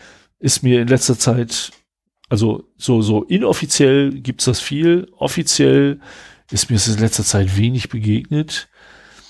Ähm, aber es ist halt auch wieder so ein Punkt. Äh, Handys sind mittlerweile äh, leistungsstarke Computer und äh, also ich, ich habe auf meinem Handy halt ein Microsoft Cloud Client und kann im Prinzip auf alle Unternehmensdaten zurückzugreifen. Und ich bin froh, dass das halt ein äh, Handy meines Unternehmens ist so. Und äh, das auf privaten Handys fände ich nicht lustig. Dann kommen noch so die ganzen Cloud-Themen dazu, die in allen vier Bereichen, also Entwicklung, Systeme, Angriffe und Arbeitswelt halt eine Relevanz haben, weil es da auch nochmal wieder äh, aus der eigenen Verantwortung herausgegeben wird, weil diese Systeme deutlich dynamischer sind. Das ist ja auch der Vorteil davon. Ne? Du kannst halt eine Infrastruktur in Sekundenbruchteilen aufblähen, um einem wachsenden Demand gerecht zu werden. Ähm, aber die Security da halt zu realisieren, ist, ist äh, ähnlich. Also macht's noch schwieriger. So, hast du noch Beispiele für Komplexität? Oh, da gibt es so viele. Das ist ja die, die Problematik. Ähm, also jetzt über Entwicklung, Systeme, Angriffe und Arbeitswelt hinaus. Ja, ich habe da, ich habe da einen Spruch aus äh, von einem Dozenten, den ich mal hatte. Ähm, oh, ich weiß nicht mehr, ob es Testmanagement oder beim, beim Agile Testing war. Ähm, der einfach sagte, sobald mehr als zehn Handgriffe notwendig sind, hast du bereits einen Fehler drin. Und das bezog er, oder beziehungsweise sagte er dann, das gilt für alles und jeden. Und ah, also auf Quelltext-Ebene würde ich fast sagen, ja, ab der zehnten Zeile hast du einfach zwangsläufig einen Tippfehler drin. Ähm, wenn wir jetzt auf, auf Prozesse gehen, ähm, Schließsysteme. Zehn Mitarbeiter, ein Schließsystem, du hast einen, der da irgendwelchen missbaut. Ob gewollt oder ungewollt, sei mal dahingestellt, ne, das ist es mal außer Frage. Aber du hast einfach, egal worauf du guckst, hast du einfach einen Anstieg an Komplexität. Du hast auch in den Prozessen selber mittlerweile einen sehr hohen Komplexitätsgrad erreicht. Ähm, oh ja, Prozesse ist einfach noch so ein, so ein Thema. Genau, ne, einfach nur, ähm, nimm einfach nur mal, wie die Personalabteilung eine Bewerbung behandeln, äh, abhandeln muss. Ich meine, jetzt gibt's ja die Verfahrensverzeichnisse, die eingefordert wurden mit der äh, GDPR, ähm, na, Datenschutzgrundverordnung. Ähm, dann wurden ja die Verfahrensverzeichnisse eingeführt und was da hochkommt an Prozessen, das ist ja nicht mehr normal. Na, da stellt man auf einmal fest, dass man eigentlich ja nicht nur einen Prozess hat, wie man jetzt immer glaubt, so, oh, ne, Bewerber kommt, Bewerber geht, sondern nein, das sind auf einmal 30, 40 einzelne Prozesse, die ineinander geschachtelt werden. Ähm, und ich beschäftige mich ja gerade beruflich unter anderem auch noch mit dem Thema. Ähm, und das ist echt krass. Also ich, ich hätte nie gedacht in meinem ganzen Leben, dass ich irgendwann mal an den Punkt komme, wo ich wirklich mich hinstelle und selber ein Prozessdiagramm baue, einfach nur um zu verstehen, was da passiert. Ja. Ähm, also ich scheue mich immer davor, irgendwelche Prozessdiagramme und Ablaufdiagramme zu schreiben, weil ich die einfach furchtbar finde. Ähm, ich finde die super. Ja, also für, also für, für, um für sich rauszufinden, wie etwas funktioniert, sind die super. Um jemand anderen zu geben, hier so machen wir es jetzt, sind sie doof. Genau. Ne, und meistens ist ja Sachen, die ich produziere oder Papier, das ich produziere, ist meistens für andere da. Und folgedessen finde ich die immer furchtbar zu machen, diese Prozessdiagramme oder Ablaufdiagramme. Ähm, also auch, K wobei, na, KV-Diagramme gehen noch. Die sind leicht zu lesen. Aber die sind riesig. Das ist blöd. Ähm, die sind nicht wirklich handelbar. Äh, und da stellst du halt irgendwann einfach fest, wenn du mal wirklich durchgehst und ich habe dann irgendwann aus, aus Jux und Dollerei angefangen, bei mir zu Hause mal nachzugucken, was ich so für Prozesse habe. So wirklich blöde Tätigkeiten. Also wirklich, ne, so, so also tatsächlich Geschirr. Und jetzt hängt ein Ablaufdiagramm Geschirrspülen an deinem Kühlschrank. So, ja, so, so ungefähr, so ungefähr. Jetzt, du lachst, aber jetzt mal ganz ehrlich, überleg dir einfach mal, wie der Prozess ist zum Kaffee kochen. Und das ist schon komplex mittlerweile. Ne, also, also selbst früher mit Kaffeemühle war es komplex. Anschalten, Pipi machen, wiederkommen, Tasse runterstellen, Knopf drücken. Ja, was mit Atmen. Ähm, also dein Mensch wäre bereits erstickt. Äh, und das sind halt so Sachen, ähm, wo du halt wirklich irgendwann darauf kommst, so, alter Schwede, das ist echt viel mittlerweile, was da kommt. Ne? Ja, vor allen Dingen so ein, so ein normaler Mitarbeiter kann ja auch nicht tausende von Prozessen irgendwie verinnerlicht haben. Ne? Also genau, das muss halt wirklich, die, die Komplexität da muss halt auch so reduziert werden, dass man das halt äh, abarbeiten kann. Wenn dann mal irgendwas ansteht, was man nicht immer macht, dann kann man ja mal nachlesen, klar, wenn man denn weiß, wo die dokumentiert sind, wenn sie dann überhaupt dokumentiert sind. Ich schweige mal. Genau. Aber äh, auch ja. sonst ist es ja nicht so, dass du jetzt deinen ganzen Kopf voll Ablaufdiagramme hast, wie Dinge gemacht werden sollen. Gleichzeitig sind Prozesse aber, finde ich, wichtig in einer Unternehmung, damit bei unterschiedlichen Leuten auch gleiche Ergebnisse rauskommen. Sei es jetzt einfach mal so Projektmanagement, so eine meiner Domänen von früher, äh, dass halt klar ist, wie in einer in einem Unternehmen ein Projekt gemanagt wird. Und Test dass sich da alle dran halten. Ja, aber Testmanagement ist ja dasselbe. Ja. Ne, du hast beim, beim Testen muss es einfach, also es gibt ja den, den standardisierten Testprozess, der meistens nicht anwendbar ist. Ne, kann ich gleich vorweg schon mal verraten sorry, Spoiler, der allgemeine Testprozess ist in der Realität selten bis gar nicht anwendbar. Ähm, aber es gibt halt einen standardisierten Testprozess und an dem orientiert man sich, wenn man äh, als Testmanager irgendwo hingeht und ein, äh, letztendlich ein Testteam aufbaut oder ähm, ja, so, so, so einen Testzyklus zusammenstellt. Und das ist allein schon ähm, eine Sache, wo ich sage, ja, dann hast du diesen einen, ne, den standardisierten, dann hast du für Projekt A einen, dann hast du für Projekt B hast du deinen nächsten Prozess, dann hast du für Projekt C deinen nächsten Prozess und meistens, ich meine, du kennst das selber auch noch, dann hast du dann drei Projekte parallel und irgendwann weißt du nicht mehr, in welchem Projekt bin ich jetzt gerade. Welchen Prozess muss ich jetzt gerade machen? Ähm, und in meinem Fall war es dann so, dass ich als Tester in drei Projekten gleichzeitig war und irgendwann nicht mehr wusste, warte mal, jetzt habe ich hier einen Fehler gefunden, wie, wie wurde das jetzt mit dem Fehler gemacht? machte ich die Bewertung oder machte der Entwickler die, oder der, verdammt, wer macht die Bewertung? Ähm, was einfach halt an der Komplexität mittlerweile liegt, die wir alleine in, durch Prozesse halt haben. Ne, ähm, also zusätzlich dazu, dass es ja verschachtelte Prozesse auch noch gibt, um Gottes Willen. Da ja. wollen wir gar nicht ansetzen. Und diese Komplexität, um, um nochmal auf die Arbeitswelt dann zu kommen, äh, daran liegt es ja im Prinzip auch, dass die Arbeit mehr und mehr fragmentiert wird. In kleinen Firmen hast du es ja noch so, dass irgendwie äh, ein, ein Prozess von einer Person durchgeführt wird. Genau. Und in großen Firmen ist es halt so, dass du ganz viele Prozessbeteiligte hast und jeder nur ein ganz kleines Stückchen davon macht. Und spätestens dann ist es wichtig, dass die Sachen halt äh, vernünftig dokumentiert und gelebt werden. Ähm, aber letztendlich hast du da den Überblick schon drüber verloren. Und wie oft ich das schon gehabt habe, dass ich in ein neues Projekt komme frage, wie irgendwas gemacht wird und es weiß keiner. Die, einige haben noch Ideen, was man machen könnte oder zumindest, wenn man fragen könnte. Mhm. Aber das merkt man ja gerade, wenn man neu irgendwo dazukommt. Die anderen machen halt irgendwas irgendwie und sei es wie vor 20 Jahren so die Älteren mhm. und die Jüngeren, wie sie wollen oder so. Und wenn du als Neuer dazukommst und dir denkst, okay, ich mache das jetzt richtig, ich bin Dienstleister, ich muss, ich kann das nicht so hinwursteln, ich muss das äh, nach den Regulatorien meines Kunden machen. Wie sehen die denn aus?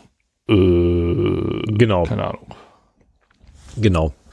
Das ist, das ist nämlich genau die Problematik halt, die man, äh, also gerade als Dienst, als, als äh, Consultant hast du ja eh die Problematik, dass du halt bei fremden Leuten ins Unternehmen kommst und erstmal dir, deren Prozesse irgendwie lernen musst. Ja. Ähm, das fängt ja schon an damit, äh, wie kriege ich denn die Zutrittsberechtigung? Ne, wenn du jetzt ein Unternehmen hast mit irgendwie hier Zutrittsberechtigungsschein, wie komme ich denn daran? Also das Ja. ist, das ist schon so eine Sache, wo dir teilweise die internen Mitarbeiter gar nicht mehr sagen können, wie das überhaupt funktioniert. Was haben die Ja. einmal gemacht und das war's. Und dann hast du so einen Abteilungsleiter, der weiß das auch nicht. Oder du hast ähm, einen Geschäftsführer, der es gar nicht weiß, weil der sich da gar nicht drum kümmert, sondern das macht seine Sekretärin, die ist aber gerade im Urlaub. Und ihre Vertreter, ähm, die vorhanden sind, ja, die haben das auch noch nie gemacht, weil das macht halt immer nur diese eine Sekretärin. Und du stehst dann da, ja, wie lange ist denn die gute Frau Urlaub? Ja, vier Wochen. Äh, Moment halt, ähm, ich bin nur vier Wochen hier. Ähm, ja, und dann kommt es zu Situationen, wie ich schon geschildert habe. Genau, ne? Orgi das original, normal so, dass so original so verpasst, ähm, äh, original so passiert und ich habe dann einfach mir angewöhnt, morgens auf dem Weg zum, zur Tür hin mir bereits die Zigarette anzuzünden. Ähm, weil ich einfach dann an der Tür fertig war und mit reingehen konnte mit den anderen Rauchern. Also, sowas Bescheuertes. Dann mache ich jeden Morgen hier. Sowas Beklopptes eigentlich, ne? Um Gottes Willen, ey. Man wird zum Raucher, damit man durch eine Tür gelassen wird. Damit man seinen Job erledigen kann. Also das, naja. Aber gut, ich, ich würde mal sagen, wir kommen von der Komplexität weg. Genau. Weil das äh, der nächste Punkt, der, der ich mir aufgeschrieben habe, der liegt mir sehr am Herzen, weil er eigentlich genau in die falsche Richtung läuft, ähm, in die er eigentlich laufen soll. Und das ist der Themenbereich Compliance. Ja. Äh, haben wir halt auch viel im, im Datenschutzbereich. Mhm. Ähm, Sicherheit wird ja nicht viel, vielmals, ich komme nachher bei den Mitarbeitern noch drauf, nicht unbedingt gemacht, weil man möchte, dass etwas sicher ist, sondern es wird gemacht, weil man irgendwie durch rechtliche Rahmenbedingungen, durch Haftungsfragen gegenüber dem Kunden, was auch immer, äh, dazu gezwungen ist, jetzt Sicherheit einzuführen. So, und dann wird diesem Unternehmen irgendein Framework übergestülpt.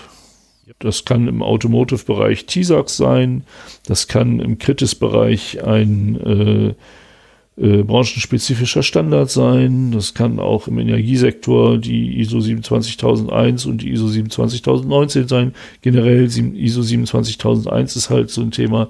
Das kann auch eine Best Practice sein, wie bei der Cloud, äh, die, die Cloud Security Alliance, was die so zur Verfügung stellen.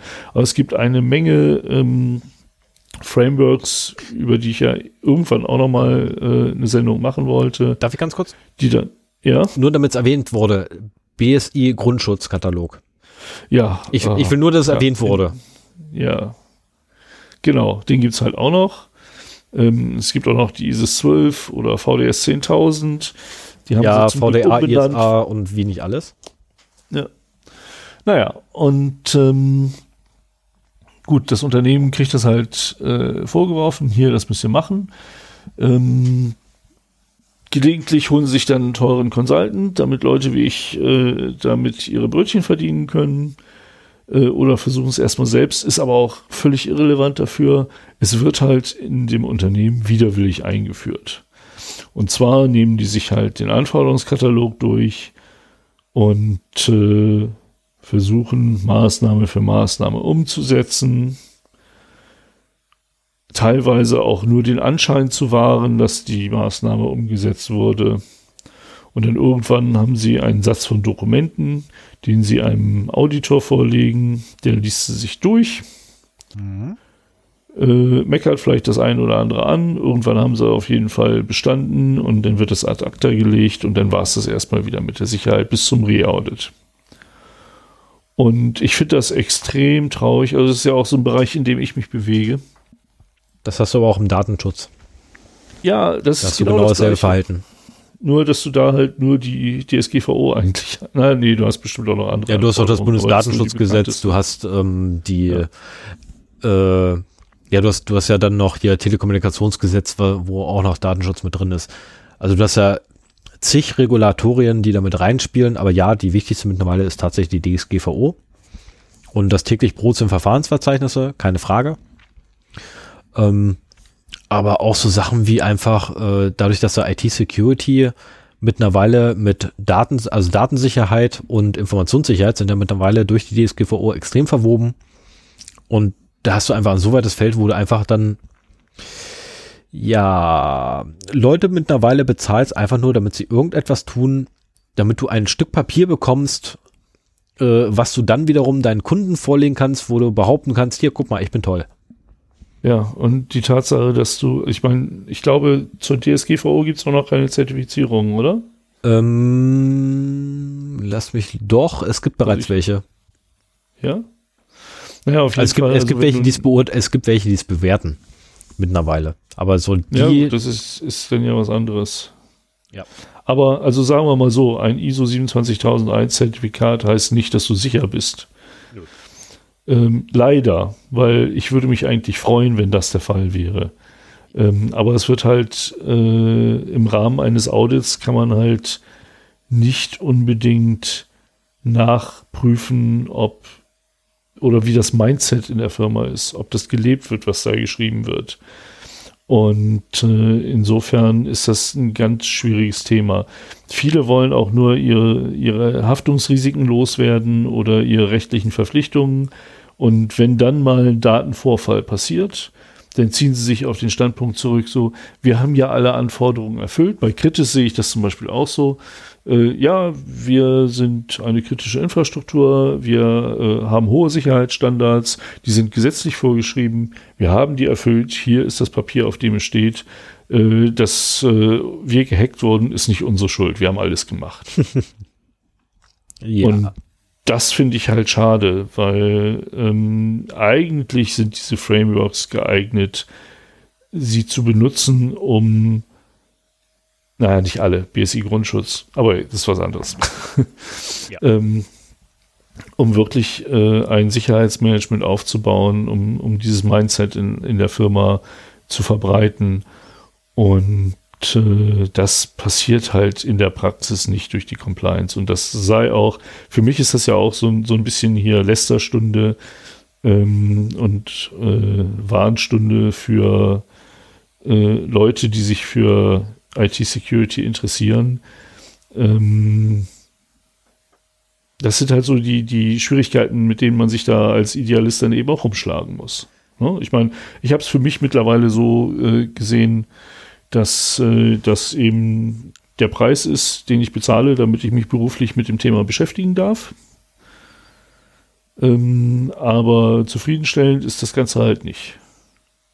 Nee, glaube ich dir sofort. Ich bin, ich bin Gott sei Dank in der Lage zu sagen, ich muss mich damit nicht beruflich auseinandersetzen, zumindest nicht mit, mit IT-Security in der Tiefe, wie du es machst.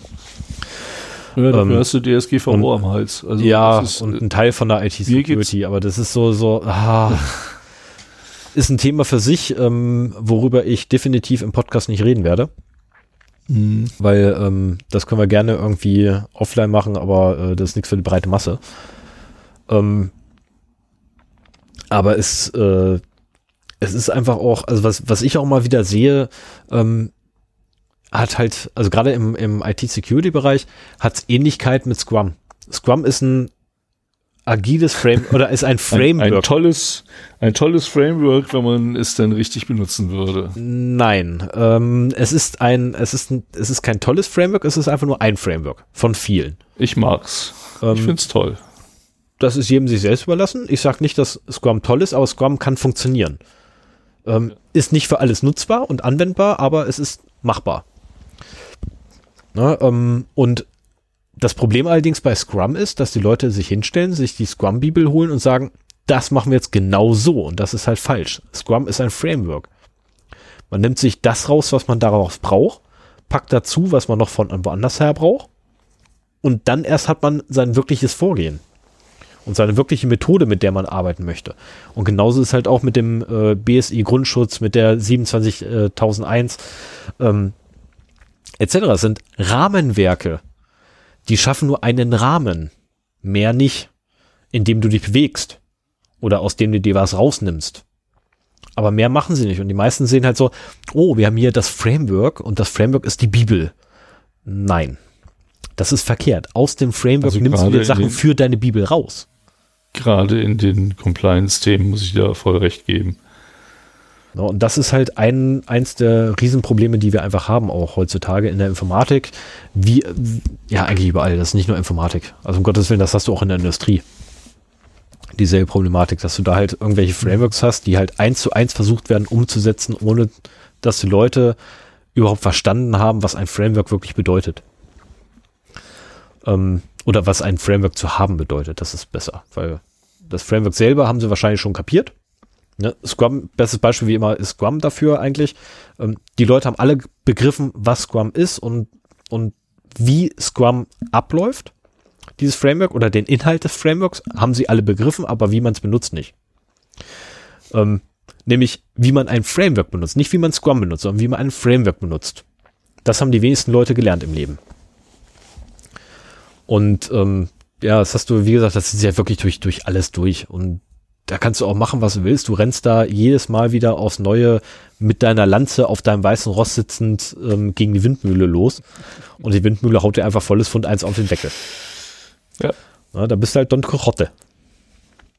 Ähm, apropos so. lustige Erwähnung am, am Rande, ähm, äh, der Mann, der Don Quixote tötete. Guter Film, kann ich empfehlen. Okay. Ist mir jetzt gerade so, so eingefallen, weil ich den Namen gesagt habe. Tut mir leid. Gibt's, gibt's das bei einem Streaming-Anbieter umsonst? Äh, nee, aber notfalls kommst du einfach mal vorbei und ich gebe ihn dir mit. okay. Ich hab den hier noch. Ja, mit dem Vorbeikommen, das wird auch langsam mal wieder Zeit. Hier ja, ich hoffe. Es leid, in einem Hotelzimmer zu sitzen und per Studio-Link zu reden und zu hoffen, dass die Internetverbindung hält. Ähm, Compliance, nächster Themenbereich Mitarbeiter. Oh. Und da habe ich da habe ich unterschieden, weil ähm, wir haben halt, äh, was ich immer sehr gerne vergesse, weil ich sehr viel in IT-Firmen unterwegs bin, so die Non-Technical User, so die Sachbearbeiter mhm. oder so. Äh, dann habe ich noch hier gelistet Admins, Security, Personal und Management.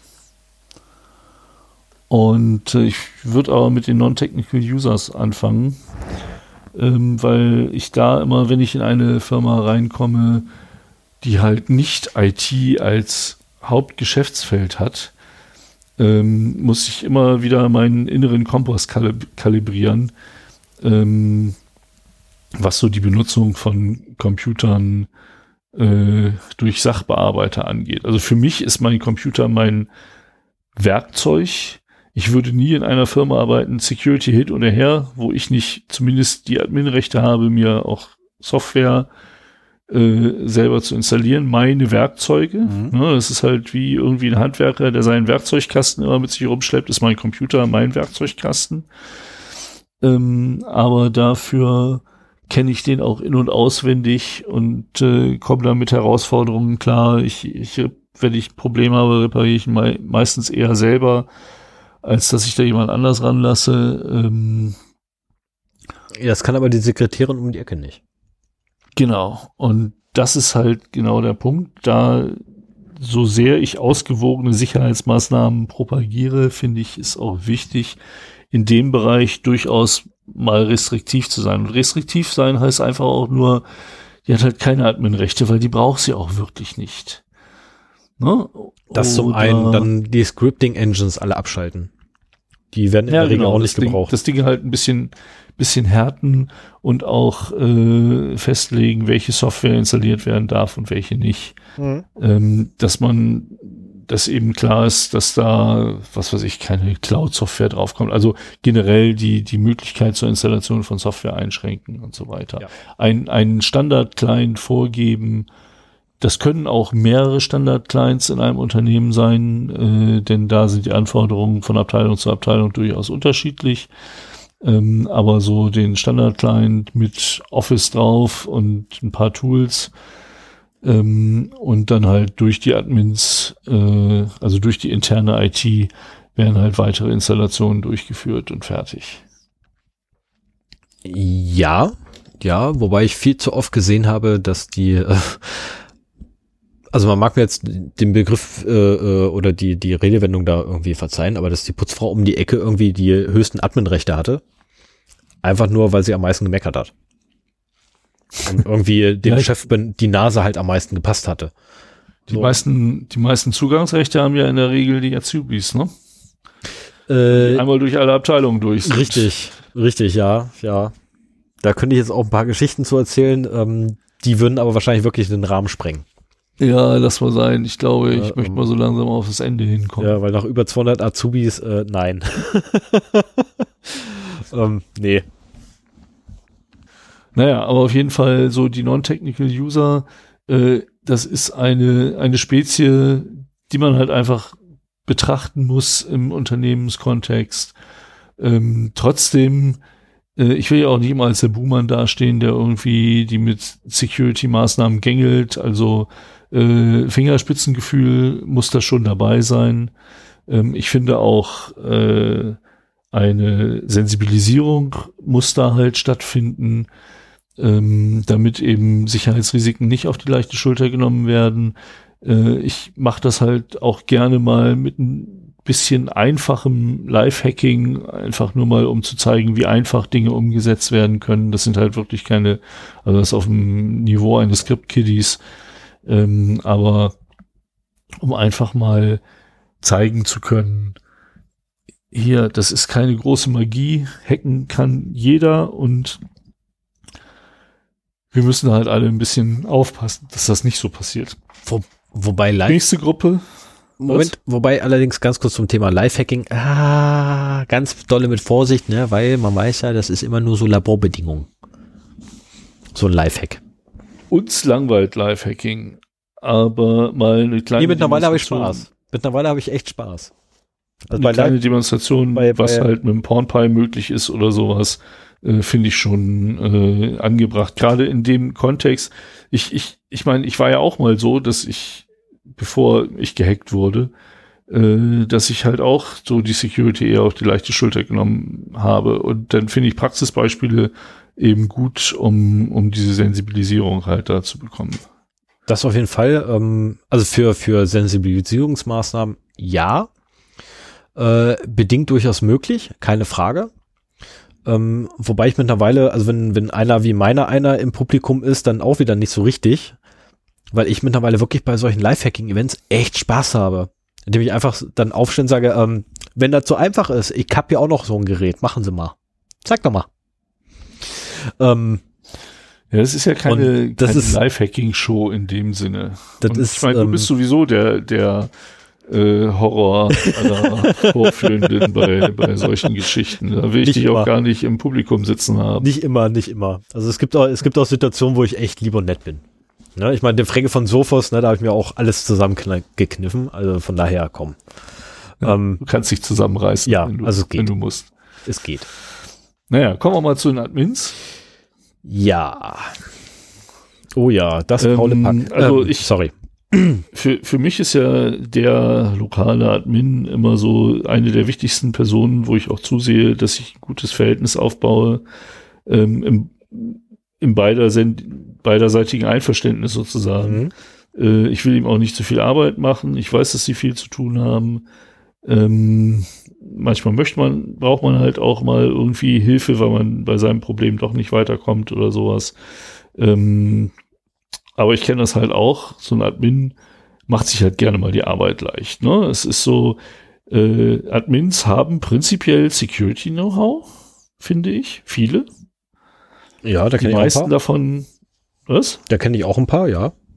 Genau, die meisten davon aber sehr punktuell, sehr technisch betrachtet, äh, auch nicht unbedingt sehr strukturiert. Also wenn die ihre Firewall administrieren, dann sind die da die Helden und äh, schreiben dir Regeln noch und nöcher und äh, die sind auch alle sinnvoll und, und gut.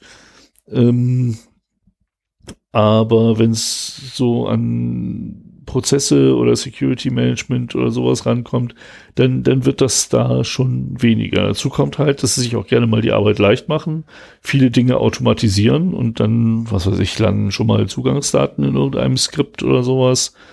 Ähm, Habe ich selber früher ja, auch gemacht. Ich war ja auch mal IT-Leiter in einem kleinen Unternehmen. Und äh, da finde ich es halt wichtig, also oftmals sind ja auch die Admins so die Security-Leute dann. Ja. So nach dem Motto, wir brauchen hier einen Informationssicherheitsbeauftragten. Ach hier, du hast doch, du hast doch nichts zu tun, mach das mal noch mit. Ja, vor allem diese Aussage, Und, du hast doch äh, nichts zu tun.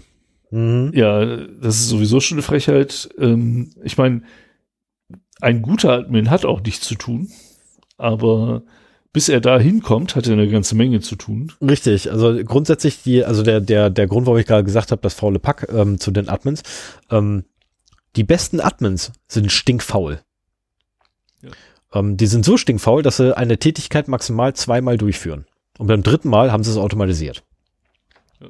Das erste Mal fangen sie schon an zu automatisieren, beim zweiten Mal wird die Automatisierung getestet und beim dritten Mal funktioniert's. Ähm, genau. Und der Oberkracher war ja einer in Amerika, der da abgetreten ist und eins seiner Skripte hat ähm, automatisiert, äh, wenn seine Arbeitszeit länger als, ich habe die Uhrzeit vergessen, ich glaube 17 Uhr oder nach 17 Uhr, das Ding automatisiert eine E-Mail an seine Frau geschickt oder eine Nachricht an seine Frau geschickt mit einem ähm, zufällig ausgewählten Grund aus einer Liste von über 100 Items, warum er gerade länger arbeiten müsse. ähm, und nur so ein Blödsinn, ne? Oder die, die, die hat ein Skript gehabt, äh, was ähm, äh, nach genau zweieinhalb Minuten Stillstand, ich glaube, es waren zweieinhalb Minuten, der Kaffeemaschine gesagt hat, mach jetzt mal einen Kaffee. Das war nämlich genau die Zeit, die er brauchte, um von seinem Platz aufzustehen mit seinem Bottich, hinzugehen und die Kaffeetasse drunter zu schieben. ähm, hätte ich auch ganz gerne. Das Blöde ist bloß, unsere Kaffeemaschine darf nicht ans Netzwerk. Ja. Das wurde verboten. Auch in Ordnung. Äh, naja, also und, ähm, ja. Admins sind aber trotzdem grundsätzlich für den IT, äh, für jeden, der irgendwie in IT-Sicherheit zu tun hat, die besten Freunde. Ja, Weil, auch Partner. Und trotzdem finde ich aber auch, muss da das Vier-Augen-Prinzip so ein bisschen. Also es muss auch ein bisschen Kontrolle passieren, aber ich, ich will diese Kontrolle eigentlich auf freundschaftlicher Basis machen. Das zum einen und zum anderen muss sie auch ja, aber sie muss auch bidirektional von denen abhängig. Sein.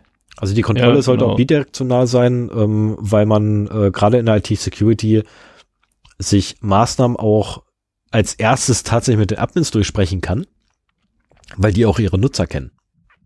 Ja. Also quasi die Admins können quasi deine Arbeit kontrollieren und du kontrollierst ihre Arbeit. Und dadurch hast du ein bidirektionales Vier-Augen-Prinzip und die Ebene ist dann eine ganz andere, mit der du agierst. Die sind auch diejenigen, die am ehesten verstehen, was du da machst. Ja.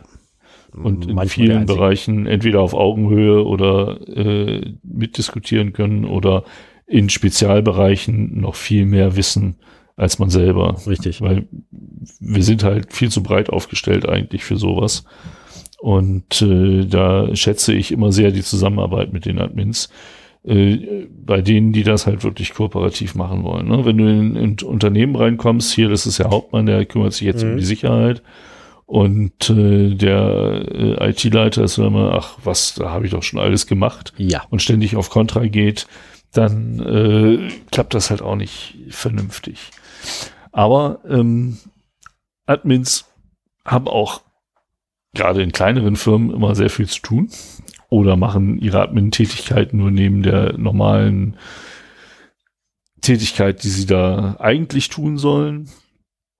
Und wenn sie dann auch noch für IT-Security halt äh, verantwortlich sind, dann ist das eigentlich auch immer das erste Thema, das irgendwie hinten runterfällt, wo gesagt wird, ja, nee, bin ich nicht zugekommen, ich habe zu viel anderes zu tun. Also auch da bin ich, also ich, ich finde, diese Trennung administrative Tätigkeiten und IT-Security ist ein Muss. Mhm. Allein schon für das Vier-Augen-Prinzip, um, um zu vermeiden, dass da irgendwas von beiden runterfällt.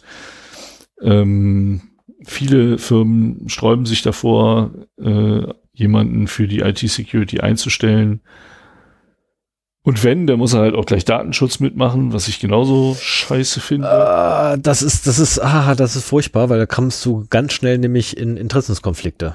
Ja, genau. Na, weil IT-Security will möglichst viele Daten erheben, um Gefahren abzuwehren und der Datenschutzbeauftragte will möglichst wenig Daten erheben, um erst gar kein Potenzial zu geben. Ja, und das, das beste Beispiel dafür ist halt äh, IT-Security äh, schützt Unternehmen vor Personen, Datenschutz schützt Personen vor Unternehmen. Richtig. Also, das ist äh, genau gegenläufig genau das, ähm, ne, weshalb ich mich auch weigere äh, oder beziehungsweise immer wieder darauf hinweise, dass ich nicht der IT-Sicherheitsbeauftragte bin unseres Unternehmens. Ja. Weil ich habe kein Papier dazu. Und solange ich kein Papier habe, bin ich nicht der IT-Sicherheitsbeauftragte. Und das möchte ich auch eigentlich gar nicht machen, weil das ist so, nee, da gibt es andere Leute bei uns im Unternehmen, die es besser könnten. Ja, bei hätte ich gerne damals noch gemacht, aber ich wollte nicht Datenschutz machen. ja, das ist das Aber Problem. Datenschutz braucht man einen Vertreter, IT-Security nicht unbedingt. Ne? Genau. Und insofern. Genau, insofern äh, habe ich das auch wieder genau das, das Compliance-Thema so. Ja, deswegen mache ich so IT-Security irgendwie so nebenher auch noch mit, aber ich bin halt nicht der Beauftragte. Nicht offiziell. Na, das ja. ist naja, auf jeden Fall äh, wenn man mal von den Admins jetzt zum Security-Personal kommt, äh, ist halt so die größte Herausforderung, dass sich kleine Firmen einfach da Fachleute nicht für leisten Ja. können und wollen.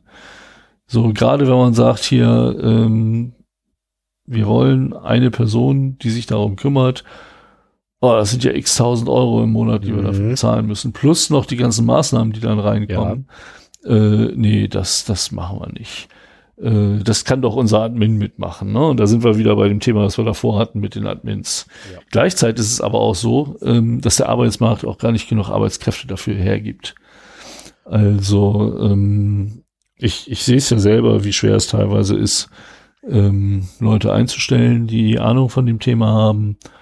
Und ähm, insofern ist das wirklich eine echte Herausforderung, hier in dem Bereich ähm, qualifiziertes Personal zu bekommen. Ich meine, und selbst, ich meine, ich lebe ja eigentlich davon, IT-Security-Beratung zu machen, aber ähm, ich finde es eigentlich viel schöner, mit einem Informationssicherheitsbeauftragten einer Firma zusammenzuarbeiten, Mhm. als der Informationssicherheitsbeauftragte einer Firma zu sein, weil du halt nie so tief in das Unternehmen reinkommst, äh, wie du es eigentlich müsstest, um da alles mitzubekommen. Ja, und dann kommt's halt, ich meine, das muss ja nicht unbedingt der Admin sein, es kann ja auch ein anderer Mitarbeiter sein, der irgendwie noch abgestellt wird. Hier, jetzt kriegst du eine Schulung und dann bist du ein Informationssicherheitsbeauftragter. Und ich, ich finde ja, man, man muss für dieses Thema irgendwie so ein bisschen geboren sein. Es muss einen interessieren. Ähm, man muss sich damit beschäftigen, intensiv.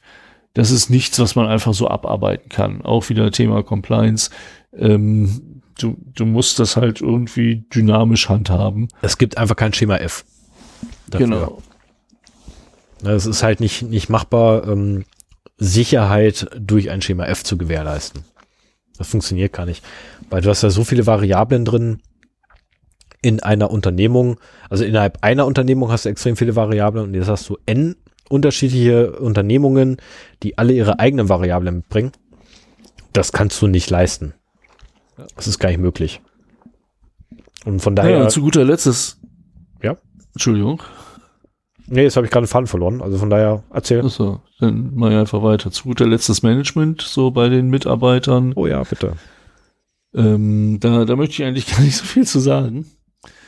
Ähm, es geht halt nur, Informationssicherheit geht nur, wenn es von oben unterstützt wird. Und zwar nicht widerwillig, sondern inbrünstig, würde ich mal so sagen. Ja, Ähm, es muss schon auf jeden Fall äh, die Einsicht da sein, dass man das braucht, dass man nicht möchte, irgendwann in der Presse zu stehen, ähm, dass die Risikobetrachtung äh, eines Data Breaches nicht zum Ergebnis hat, naja gut, dann haben wir halt einen Shitstorm für eine Woche und danach legt sich so langsam wieder äh, alles und dann haben wir damit halt mittel- bis langfristig kein Problem. Mhm. Da hat die DSGVO so ein bisschen jetzt äh, für Bewegung gesorgt, dass das anders gesehen wird, aber auch wieder nur aus dem Compliance. Äh, Ich wollte gerade wollt sagen, ne? da wird aber auch nur das Nötigste gemacht, ne? Also mehr nicht. Ja. Ne, teilweise haben die Firmen noch ein Eigeninteresse, wenn es jetzt darum geht, äh, Geschäftsgeheimnisse zu hüten, wenn sie viele Geschäftsgeheimnisse haben, Rezepturen oder sowas, Mhm. äh, dass sie dann versuchen, eine äh, Security aufzubauen.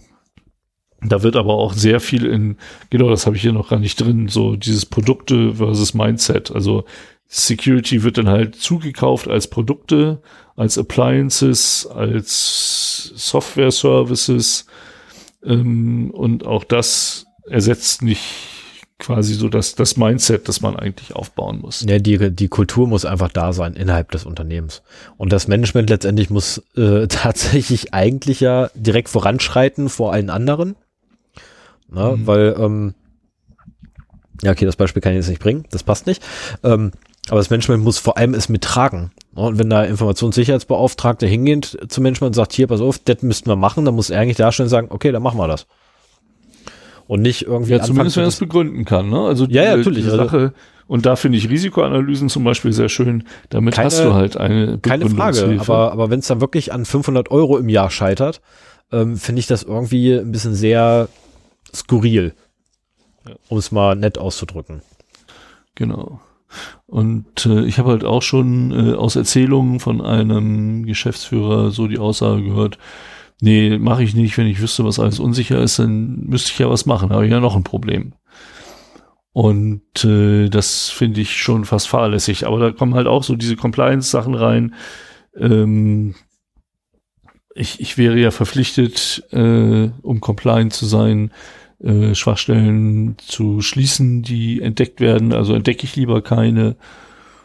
Und äh, dazu kommt auch, ich will hier kein Management-Bashing machen, es gibt auch echt fitte und gute Geschäftsführer. Ähm, aber oftmals, und da würde ich auch jetzt mal so auf nicht technische äh, Firmen setzen, ist es halt so, dass das Management sich über Regeln hinwegsetzt. So nach dem Motto, alle haben ein gemanagtes Android äh, Telefon als äh, Firmenhandy, aber das Management hat halt iPhones, ja. die halt auch äh, in der Freizeit von vom Sohn oder von der Frau mitbenutzt werden oder so. Oder die, also, die auch zur privaten Nutzung da sind. Ja, genau. Und während das die private Nutzung bei allen anderen Mitarbeitern ausgeschlossen ist und genau. so weiter. Ich kann ja gewisse Privilegien auch im, im Management gut verstehen aber man muss da halt auch saubere Grenzen ziehen. Und dazu kommt halt, dass die technischen Skills an der Stelle auch eher gering sind. So nach dem Motto, Regeln gelten nicht, technische Skills sind eher gering. Der Einfluss, den sie haben, ist aber hoch. So, das macht sie halt auch zu perfekten Opfern für irgendwelche Attacken. Richtig. Und, ja, und genau deswegen, also weil vieles auch auf die CEOs meinetwegen von Firmen abzielt, äh, sollte da auf jeden Fall darauf geachtet werden, dass auch hier Regeln gelten. Das können ja auch andere sein. Ihr wollt ein iPhone, ja meinetwegen, dann kostet das halt so und so viel, äh, die auch noch ins äh, MDM Device Management mhm. mit reinzunehmen und äh, die und die Regeln anzuwenden und bitte gebt sie nicht weiter und so weiter. Ähm, hier habt ihr noch ein zweites, das könnt ihr privat benutzen und das ist halt das Dienstliche oder wie auch immer. Ähm, ich habe nichts gegen Privilegien fürs Management, aber äh, wie gesagt, auch halt gemanagt, bitte. ja, aber wenn du dann. Und nicht, dass da Wildwuchs entsteht. Ja, aber wenn du gerade hier Diensttelefone ansprichst, ähm, dann kannst du eigentlich auch vergessen, deinen Mitarbeitern irgendwie die letzte Krücke, weil du sie für 20 Euro im Chibo-Shop kaufen kannst, zu geben. Weil du kannst mhm. dir sicher sein, dass deine Mitarbeiter früher oder später anfangen, ihre privaten Telefon zu, äh, Telefone zu verwenden, weil die einfach flexibler sind während der Arbeitszeit. Mhm. Dadurch. Und ähm, da muss einfach auch das Bewusstsein irgendwie bei dem Men äh, in der Management-Ebene auch mal rein, ja, jetzt habe ich fast geprügelt gesagt, aber das ist verkehrt, aber rein diskutiert werden eigentlich. Ähm, und zwar mit wirklich guten Argumenten dass es einfach sinnvoll ist, den Mitarbeitern nicht irgendwie die Samsung E61 Kröke hinzugeben, sondern, ich habe keine Ahnung, ob das überhaupt ein Telefon ist, ähm, sondern halt ein, äh, keine Ahnung, äh, Note 18 hinzusetzen. Weil die ja, ich mein, das hat halt Vorteile, den Mitarbeitern auch etwas halbwegs Modernes hinzugeben, anstatt die letzte Krücke. Ja, vor allen Dingen auch unter Gesichtspunkten der Security Patches, ne? Also die Richtig. letzte Krücke, die kriegt nie wieder ein Update. Und da würde ich halt schon drauf achten, dass das Geräte sind, äh, die dann halt regelmäßige Updates bekommen. Die kannst du halt auch länger benutzen. So eine Android-Billiggurke, äh, kannst du im Firmenkontext meiner Meinung nach völlig vergessen. Ja, aber selbst und wenn es dann noch irgendwie aus aus China so ein so ein ja, Gerät ist, dann weißt du auch gar nicht, was da drauf ist und nee, nee, nee, nee, nee. Genau, du nimmst das Oppo Oppo Oppo, Oppo Diamond 7 oder wie das Ding hieß.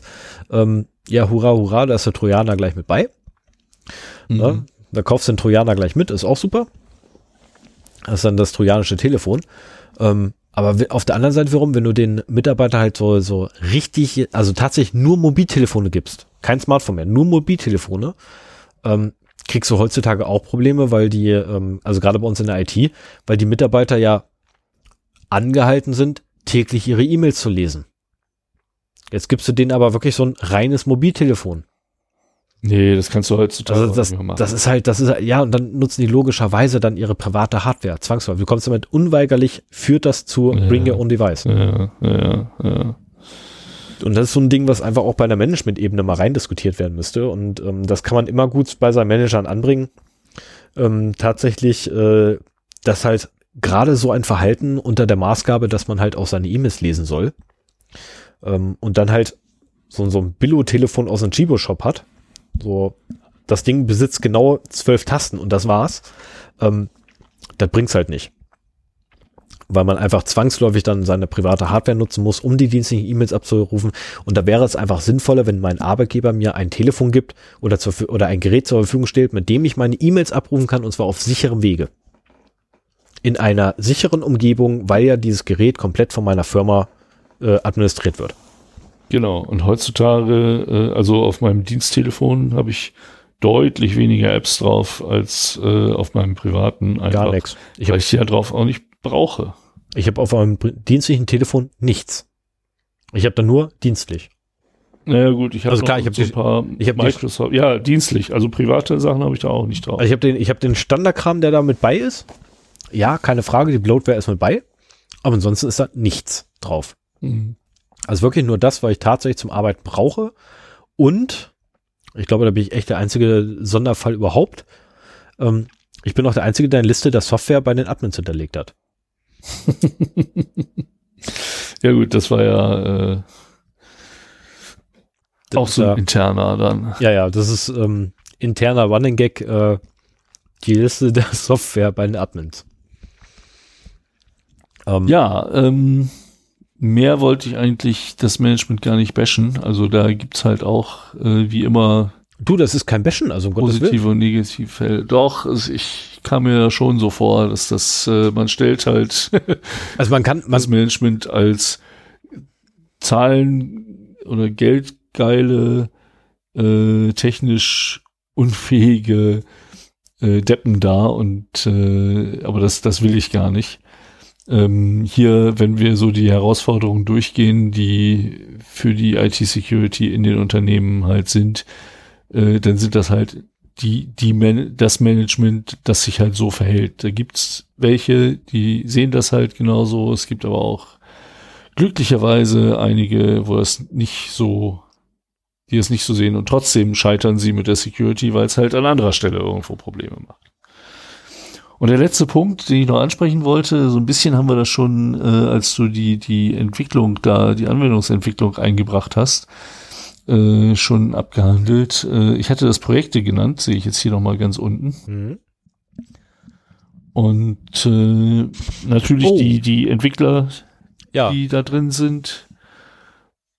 Ja, und da finde ich es halt zum Beispiel auch wichtig, dass die Leute, die halt die Software entwickeln, Schulungen bekommen, weil sie sich zwar immer damit beschäftigen, wie die Software sich verhalten soll, das ist eigentlich dein Thema, ne? Mhm ähm, aber nie im Hinterkopf haben, was, wie man sie missbrauchen könnte, um andere Ergebnisse zu erzielen.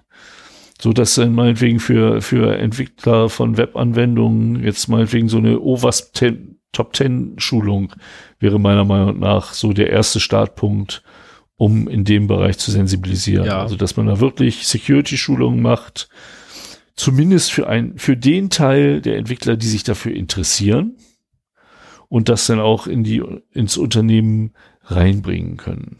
Oder halt auch die Tester. Ne? Das, äh, ja, definitiv. Ich meine, nicht umsonst gibt es mittlerweile vom äh, ISKI, ich glaube, es ist ISKI oder nee, vom ISTQB gibt es mittlerweile den ähm, Security-Tester. Den Certified. Ah, okay. Als Advanced Level. Ähm, Hast du den schon? Nee, habe ich noch nicht, will ich mir noch geben. Ah, ja. Ich habe nur noch keine Zeit für gefunden, mich da irgendwie anzumelden. Ähm, die Freigabe habe ich vom Abteilungsleiter. Ah, cool. Muss ich nur noch machen. Und ja, das ist definitiv immer wichtig. Ne? Also gerade gerade ähm, in der Qualitätssicherung heutzutage, äh, wenn man so äh, spätestens wenn man Webanwendungen hat. Also sobald man irgendwie eine servergestützte Anwendung hat, wird einfach gerade der Punkt Security extrem wichtig. Wobei der 0815-Tester das einfach nicht mehr leisten kann. Weil es dann so weit das Feld ist, man hat dann die SQL-Injection, Injection, man hat irgendwelche phony Codes, die man nutzen könnte, man hat, oh Gott, was fällt mir jetzt auf den Anhieb wieder ein, keine Ahnung, wie viel, müsste wahrscheinlich jetzt auch erstmal fünf Minuten drüber nachdenken, um da wirklich genug Argumente zu kriegen. Ähm, weil es einfach auch so eine Masse ist. Und ja, du hast die Overs Top 10. Klar, keine Frage. Ähm, Cross-Site-Scripting etc. Ne, was ja grundsätzlich so ein Dauerbrenner da drin ist. SQL-Injection, SQL-Extraction ähm, und was nicht alles. Ähm, und das sind einfach alles aber auch Sachen, die der normale Test halt gar nicht abprüfen kann. Aus dem einen äh, oder zum einen, weil die Komplexität alleine eines Angriffs schon ausreicht eigentlich, um einen Tester, also wir reden ja wirklich von 0815 Tester und nicht hier den Security-Tester oder Pen-Tester, der das den ganzen Tag über macht. Ähm, der ist da locker eine Woche beschäftigt, das Ding überhaupt zum Laufen zu kriegen. Ja. So, und eine Woche, Aber also, eine Woche einen Test an einem Test laufen zu lassen, das ist nicht zielführend. Also teilweise haben wir heutzutage Release-Zyklen von vier Wochen. Ne, da kann ich nicht einfach mal einen abstellen, der eine Woche lang einen einzigen Test durchführt. Das geht nicht. Also ein Testfall, vorgemerkt. Ja. Nee, aber was man zum Beispiel machen könnte, wäre halt schon externen Pentest beauftragen. Also wirklich jetzt nicht äh, als Integration in das Projekt. Ähm, das wäre natürlich wünschenswert, dass irgendwie jedes Release zumindest äh, einmal ein Pentest unterzogen wird. Aus Security-Sicht wäre das wünschenswert. Äh, ich halte das äh, nicht für vertretbar, was den Aufwand angeht, aber gelegentlich mal Pentests und sei es auch nur, um die Entwickler mit den Ergebnissen auch da wieder zu sensibilisieren, wo da was gefunden wird und welche Auswirkungen das haben kann. Ich fände das spannend. Also wenn ich noch in der Entwicklung wäre, fände ich das extrem spannend, wenn meine Applikation gepentestet wird, aber man muss dann halt auch so, so eine Einstellung haben, dass man die Ergebnisse begrüßt und nicht, oh, jetzt muss ich noch mehr machen. Also die meisten begrüßen es, ähm, wenn denn das Projektumfeld ähm, so gestaltet ist, dass im Anschluss an diesen Penetration-Test ähm, auch tatsächlich eine Auswertung, eine Erläuterung der Auswertung und ähm, die Gegen also Zeit, um die Gegenmaßnahmen zu implementieren, überhaupt vorhanden ist und vorgesehen und eingeplant wird. Aha. Und letzteres ist meistens nicht der Fall. Du hast halt meistens ist dann so, ja, okay, wir haben jetzt hier diesen Fehler gefunden, wir haben jetzt äh, eine Costa-Scripting-Lücke gefunden, ja, das nehmen wir mit in den Defekt-Katalog auf und äh, priorisieren das dann bei Gelegenheit mal mit ein. Ja, ja. So, und dieses bei Gelegenheit wird dann meistens so ein halbes Jahr, Jahr. Ähm, ja, und dann verschleppst halt wieder die Sachen. Und ich versiehst dann die nächsten Sachen da. Also, das muss letztendlich vom gesamten Projekt getragen werden. Also die gesamte Projektstruktur muss so sein, dass es einfach schon von vornherein vorgesehen ist. Da wird es einen Penetration-Test geben. Dieser Penetration-Test ist für, was ich, für, für vier Wochen angelegt, wo sich einer hinsetzt, vier Wochen lang und versucht, da einzubrechen oder sonst irgendwelchen Blödsinn mit anzustellen. Und nach den vier Wochen hat er eine Woche Zeit, um sich äh, seinen Bericht zu schreiben. Dann kommt er vorbei, präsentiert uns seine Ergebnisse und seinen Bericht und hilft uns die restliche Zeit dafür ähm, oder dabei einfach nur den Kram loszuwerden. So, und das macht man halt in zyklischen Fällen. Und bei jedem Release halte ich nicht zielführend. Weil bei jedem Release, nee, nee, wie gesagt, ne, gesagt, vier, vier Wochen Release-Zyklus ist nicht, nicht zielführend, da irgendwie einen Penetration-Test zu machen. Ja. Weil da reißt du Löcher. Das wird ja auch irgendwann auch deutlich zu teuer. Das ist halt genau. immer so diese Ausgewogenheit von Sicherheitsmaßnahmen. Aber keine Pentests zu machen, ist dann auch wieder nicht genug. Ist auf lange Sicht teurer. Also, ja, da, ja genau. Na, also ich, und äh, gerade bei den Projekten ist, ist mir noch so ein, ein Stichwort eingefallen, das ist halt äh, der Zeit- und Kostendruck, der halt in ganz, ganz vielen Projekten drinsteckt. Vor allen Dingen zum Ende hin. Am oh, Anfang ja. hat man ja immer noch eine ganze Menge Zeit und Geld zur Verfügung. Aber zum Ende wird es dann immer knapp. Und was äh, wird dann nicht gemacht? Richtig, getestet. Dokumentation, Testen, Security. Mhm. Ja, das ist so, das wird halt. Kenne ich ja. Genau. Ich meine, ich bin, ich bin mal in einem Projekt gewesen, wo ich da hinterher rausgeschasst wurde, ähm, vom Projektleiter aus dem einfachen Grunde, er hatte kein Geld mehr. Wo ich auch gedacht habe, so, das, das, das, naja, naja okay, dann bitte, dann, ne, bezahl weiter deine 20 Entwickler, die da jeden Tag 20.000 Zeilen Code produzieren, aber schmeiß den letzten verbleibenden Tester raus, der halbwegs Ahnung hat, wie die Anwendung funktioniert. Weil selbst die, die Entwickler keine Ahnung mehr hatten, wie das Ding überhaupt funktioniert hat. Aber okay, bitte. Kann man machen. Ähm, die Anwendung ist heute noch im Betrieb. Ja, Mehr sage ich so dazu nicht. Also wie gesagt, Dokumentation, Tests, Security. Das ist halt, irgendwann gibt's eine Stufe im Projekt, wo äh, diese drei Sachen hinten runterfallen. Ja. Also Test und Security kann man ja fast so ein bisschen Die kannst du gleichsetzen. sehen. Die kannst du gleichsetzen in dem Fall. Äh, aber auch Dokumentation ist halt für Security wichtig. Du brauchst halt zum Beispiel auch äh, definierte Schnittstellen, Beschreibungen und so weiter. Äh, du brauchst halt Transparenz bei den Schnittstellen. Du brauchst auch ein Betriebshandbuch, das festlegt, äh, wie die Schnittstellen, wie die APIs angesprochen werden, wie die Authentifizierung funktioniert und so weiter.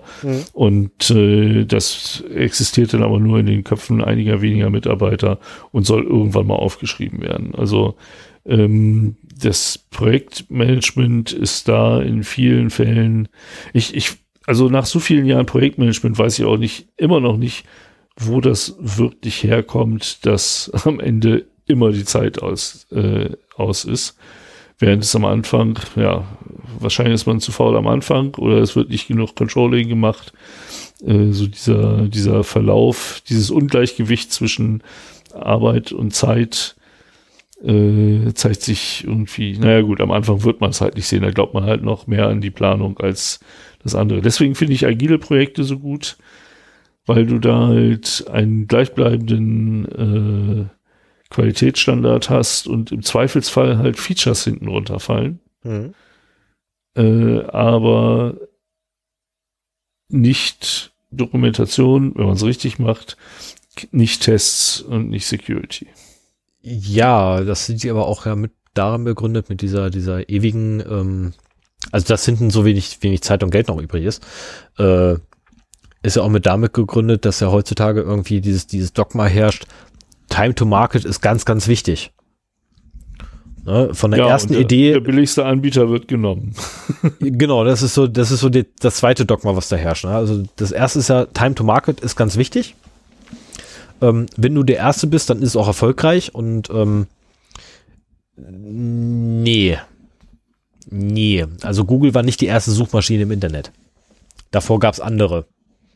Die sind alle Und gescheitert. Apple war auch nicht der erste Smartphone-Hersteller. Richtig. Ne? Also alle Und das großen erste- Errungenschaften, die man sich anguckt in der Technik, im, im Consumermarkt, alle, alle großen Errungenschaften im Consumer, äh, im Consumer-Bereich, das sind alles nicht die ersten auf dem Markt gewesen. Aber durch die Bank. Hm. Ne? Ich meine, Apple war nicht das erste Smartphone, ähm, das erste wirkliche Smartphone, zumindest soweit ich das jetzt weiß, wäre das äh, Nokia N900 gewesen. Ähm, wenn nicht sogar noch das 800, wobei das keine SIM-Karte äh, keine SIM-Karte hatte, aber per Internet quasi telefonieren, also per WLAN telefonieren konnte. Also Ja, eine muss man- SIM-Karte ist schon Voraussetzung für ein Mobiltelefon. Ja, das ist, das ist so, ah, ja und nein.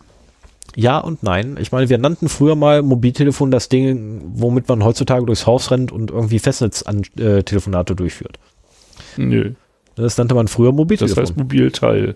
Das nannte man früher Mobiltelefon. Wenn du in den, in den äh, alten Quellekatalog guckst, die Dinger wurden beworben als Mobiltelefon. Ähm, oder bezeichnet als Mobiltelefone. Und heute, Ja, egal. Genau. Aber es ist halt, es ist halt einfach Time to Market ist da definitiv einer der Faktoren, die da mit reinspielen. Ne, weil jeder will der Erste sein. Und äh, klar, da wird in der Zeit beschnitten und sobald er in der Zeit anfängt zu beschneiden, beschneidest du auch das Budget.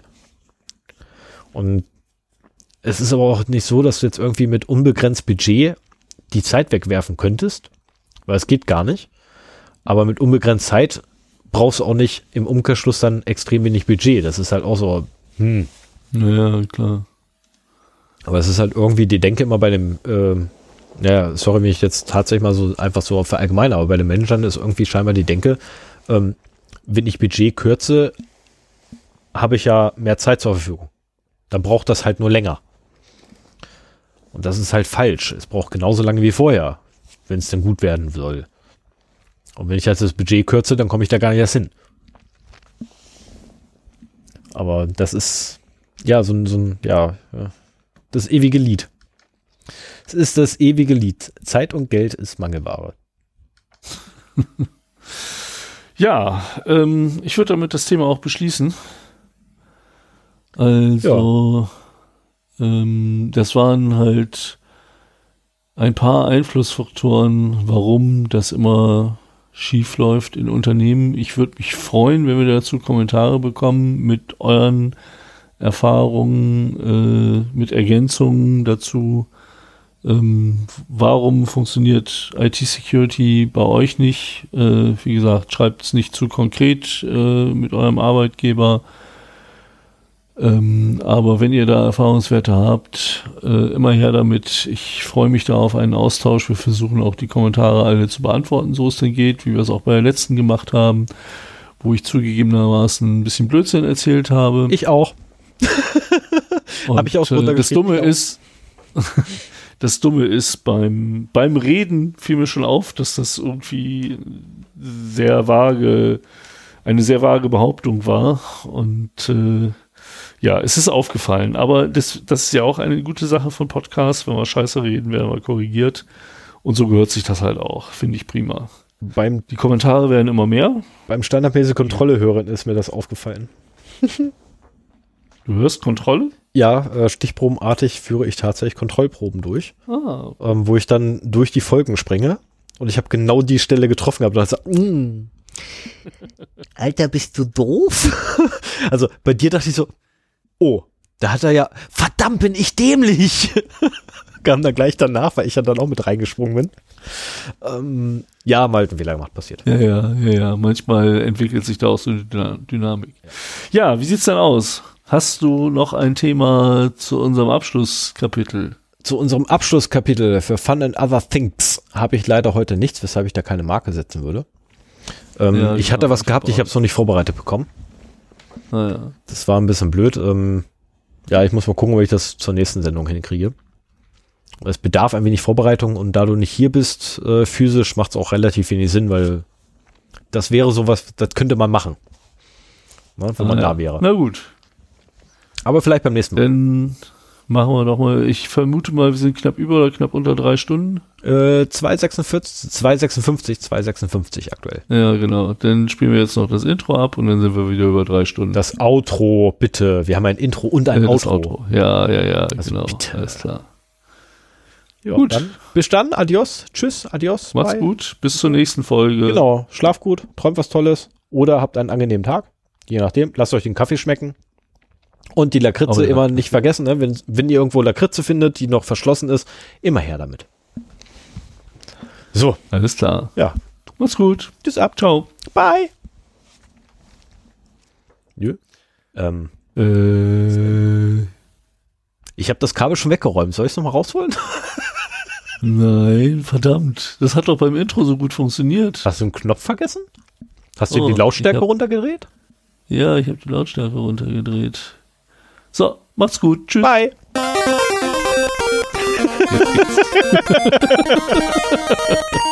Aber eigentlich kann das Outro gleich leiser stellen, wir labern eh jetzt noch die ganze Zeit weiter. Nee, ich bin zu müde zum Labern. Ich auch.